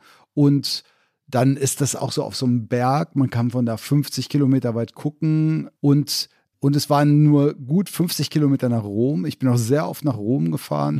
Und das war, ja, deswegen bin ich da schon zur Ruhe gekommen, auch weil ich von allem anderen getrennt war. Also alle Leute, mal abgesehen von dem ganz kleinen bisschen Besuch, den ich bekommen habe, war es aber so, dass ich dort nur Leu neue Leute kennengelernt habe und natürlich auch ganz viel allein war. Das war, es war für die Arbeit großartig. Ja, und das ist halt heutzutage super, dass man dann eben doch viel äh, mailen kann und so. Das heißt also, wir beiden konnten halt genauso arbeiten wie zu Hause. Da machen wir auch öfter mal Sachen einfach per Mail, dass wir uns die Dateien schicken. Es gibt auch bei einem Song, ich habe vergessen welcher, da sind quasi deine Background-Gesänge da eingesungen. Da hört Ja, man noch bei den Hall. Felicita ist das. Genau. da Ja, bei Felicita, ja. Ne, Er hatte wohl einen sehr halligen Raum da und so und äh, den musste ich dann gar nicht nachmachen, sondern gleich einfach der, diesen Demogesang genommen und äh, vielleicht ein bisschen mit Computer bearbeitet oder so, aber so genommen hatte einen originellen Sound. Ja, ja finde ich super. Du bist ja so ein bisschen, man kann ja schon sagen, du bist so ein Studio-Nerd. So ein Frickel Ja, und, und ich kenne mich ziemlich gut aus und ich kann verrückte Sachen machen, ja. Hast du dieses, hast du, das habe ich vor kurzem gesehen, so ein äh, Gitarreneffekt von so einem Typen aus England, der die irgendwie selber baut, wo man so Flüssigkeit, so ist so ein kleiner, so ein kleines Loch drin und da schüttet man was rein und je nachdem welche Flüssigkeit wird die Gitarre anders verzerrt. Oh, nee, kenn ich nicht. Schicke ich dir mal einen Link. Also, ich- ist ein crazy Teil irgendwie äh, und der hat so zwei. Muss Effekte. allerdings auch nochmal anders klingen als das, was man schon kennt. Ja, ja, das ne, ist dann ja, oft, oft sind so Sachen dann irgendwie auch beliebt, weil, weil die eben dann auch originell sind, außermusikalisch gesehen. Ne? Also die Legende spielt bei Rock'n'Roll immer eine große Das Rolle. stimmt. Ne? Das, Ja, ist, das ist schon so. Und äh, soll man auch nicht kleinreden. Was ist denn, was ist denn die Legende von Erdmöbel? Die Legende von Erdmöbel, das, was wir selber. Wir brauchen unbedingt eine Legende, Ecki. Also es gibt sicherlich Leute, die, äh, die sich irgendwas ausgedacht haben über uns, aber wir selber. Das kann man die Leute machen lassen. Ja, muss man die Leute machen lassen, Ja. glaube ich. Sonst werden wir danach auch noch gefragt, wenn wir die jetzt in die Welt setzen, wo wir doch schon immer nach unserem Namen gefragt werden. Ist auch, ich glaube, in Wikipedia oder so steht, dass es nur angeblich das ostdeutsche Wort für Sarg Ja, das ist aber Quatsch. So, aber so umgangssprachlich wahrscheinlich. Ich meine, die, ich habe ja in eine ostdeutsche Familie eingeheiratet, deswegen bin ich ja plötzlich in, viel mehr im Thema oder, oder krieg viel mehr mit oder so. Was ich so schön finde, äh, und das ist ja etwas Besonderes in Ostdeutschland, ist der Umgang von Sprache von Ostdeutschen, die ganz anders mit Sprache umgehen als Westdeutsche. Ist viel konkreter, viel auch bei Bands viel lyrischer, da wird auch viel mehr gereimt auf so eine alte Art, wo dann Wörter auch so gebogen werden, damit die quasi noch in den Reim passt, was es im Westen so seit, eh, seit Grönemeyer nicht mehr gibt oder so. Das wurde irgendwie noch ganz viel gemacht.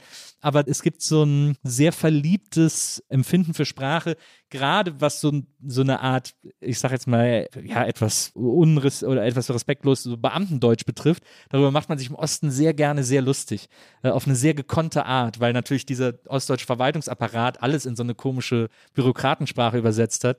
Und deswegen, da passt dann Erdmöbel auch rein als eine Verhohnepiepelung dieses Beamtendeutsches, finde ich. Also so, dass die Ossis das sozusagen benutzt haben, um sich darüber lustig zu machen. Könnte sein. Aber ich glaube ja, das Wort gibt es wahrscheinlich schon viel länger. Ja. Ne, hört sich doch an, als wäre das aus Wien oder so. Naja, das Ne? stimmt. Irgendwie- Ja, kann auch sein. Also man weiß es gar nicht. Ne? Also auf jeden Fall, dadurch, dass wir so heißen, gibt es jetzt öfter mal so Beerdigungsinstitute, die äh, dieses Wort Aber- beschönigend für Särge benutzt. Und ja, Werdet ihr noch oft gefragt, wo der Bandname herkommt? Ja, Ja, das, ja, das kommt schon noch echt öfter vor. obwohl, Es nee, bei als dieser erste- Platte ging es eigentlich, Ja. aber, äh, aber ist schon, also das Also ist die Leute Frage, entschuldigen die sich dann manchmal davor. Äh, Ich muss jetzt diese Frage stellen. Das gibt's natürlich. Aber dabei ist es einfach so, wir heißen Erdmöbel, wie die Beatles Beatles heißen. Und wenn man darüber nachdenkt, da fragt man sich auch, wieso haben die eigentlich so einen albernen Namen? Das sagst du dann immer, ne, wenn ihr das gefragt wird. Ja, das ist doch wirklich. Ne? Also was spätestens sind nach so- zehn Minuten äh, ist doch Erdmöbel diese Band. Oder? Ja, das ist ja auch, ich finde es auch Bandnamenfragen mittlerweile fast immer uninteressant, aber was ich interessant finde, ist, welche Antworten sich bei einem so über die Jahre eingeschliffen haben. Also ich meine, ihr macht seit 30 Jahren diese Band, dann wirst du das ja wahrscheinlich bei jedem Interview sagen. Nee, ich, sage sag natürlich auch, erzähl auch manchmal, dass das bei Günter Grass stand oder, oder was weiß ich irgendwie. Ne? Ja, aber da Also, haben wir doch eine Legende. Da wird doch an der Legende gestrickt. sagen wir so, ich finde interessant daran, dass Markus allen Ernstes glaubte, das sei ein guter Bandname damals. Ja, das ist aber, das ist. Sag mir mal, nein, wieso eigentlich? Nein, nein, nein, aber das ist tatsächlich, ist es so, das finde ich jetzt auch im Nachhinein rätselhaft, aber es war nicht nur so, dass ich fand, das sei ein guter Bandname, sondern, weil ich finde diesen Bandnamen wirklich schwierig. Ich finde, der ist ein Erbe. Aber damals fand eigentlich so gut wie jeder den Bandnamen geil. Na, Und deswegen ist der, glaube ich, auch so ein, so ein durchaus schwieriges Erbe, weil der war ganz kurz mal, war das so eine Modern, ne? hippe Idee. Naja, naja. Und zwar in, ich glaube, nur für drei Monate. In dem Moment, in dem ich dachte, und das hippe Ideen sind immer ganz schlechte Namen. Das ist Ja. eigentlich wie Kevin oder Naja. so, ne? Und das ist aber nun mal so. Das ist, ich meine, ihr könntet auch Mode total heißen. Du Eben. hättest den Namen mitnehmen können. das wäre auch besser Auch gewesen. Liebe Jungs, ich danke euch wirklich von ganzem Herzen, dass ihr heute bei mir gewesen seid. Äh, ich fand das einen tollen Einblick in die Bandhistorie und ich habe äh, im Grunde genommen die allermeisten meiner großen Fragezeichen beantwortet bekommen. Deswegen vielen, vielen Dank, dass ihr aus dem wunderschönen Köln äh, hier nach Berlin zu mir gekommen seid um mir Rede und Antwort zu stehen. Ich wünsche euch ganz viel Erfolg mit dem Album. Jetzt kommt auch noch die Weihnachtstour, die legendäre, traditionelle Erdmöbel-Weihnachtstour äh, steht an. Da sei den Leuten empfohlen, sich im Vorfeld schon ein Ticket zu kaufen, um dann Ja, der Vorverkauf hat begonnen der vorgestern. Vorverkauf hat begonnen. Also unbedingt äh, im Vorfeld Tickets holen und unbedingt hingehen, weil das ganz wunderschöne Konzerte sind. Ich hoffe, dass wir uns bald wiedersehen. Bis dahin, gehabt euch wohl. Danke, dass ihr da wart. Ja, danke für die Einladung. Vielen Dank an Millie, die war heute die Producerin dieser Folge. Und äh, wir hören uns nächstes Mal Sehr wieder hier gemacht. bei der Nils Vogelberg-Erfahrung. Und noch ein kleines Produzentenlob von Ecki an dieser Stelle. An Millie. Ich habe eine Sache noch vergessen. Das zum Abschluss noch, weil wir für alle unsere Gäste, wir fragen sie mal, was sie für Snacks wollen und so, äh, damit sie so gemütlich wie möglich haben. Ihr wolltet äh, vegetarische Sandwiches, haben wir besorgt.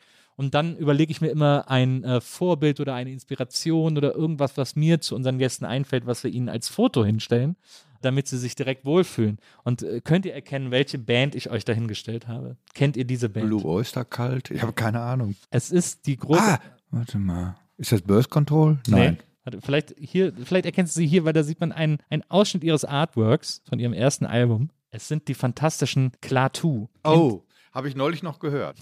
Klaatu, ist eine, kennst du Klaatu? Genau, Calling Occupants of Interplanetary Craft war ein Song von denen.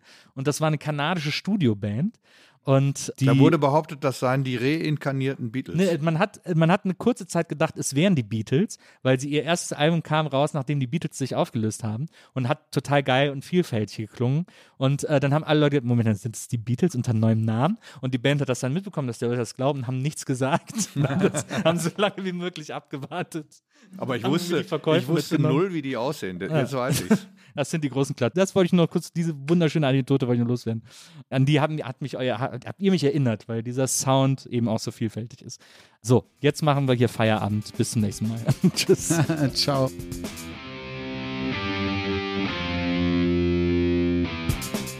Die Nils Bokeberg Erfahrung. Von und mit Nils Bokeberg. Eine Produktion von Pool Artists. Team Wenzel Burmeier, Lisa Hertwig, Maria Lorenz Bokeberg, Frieda Morische und natürlich Nils Bokeberg.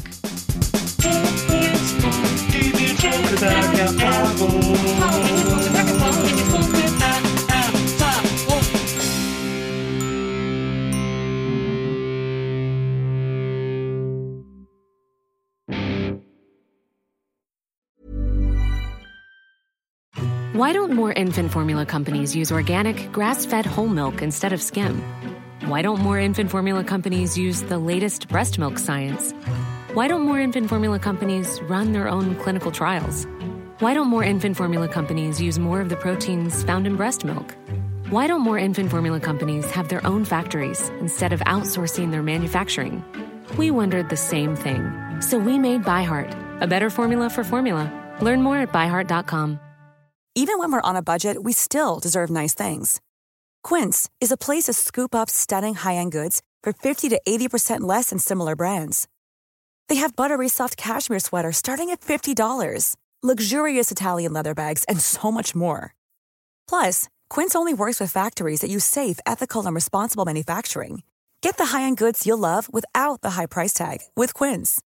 Go to quince.com/style for free shipping and 365 day returns.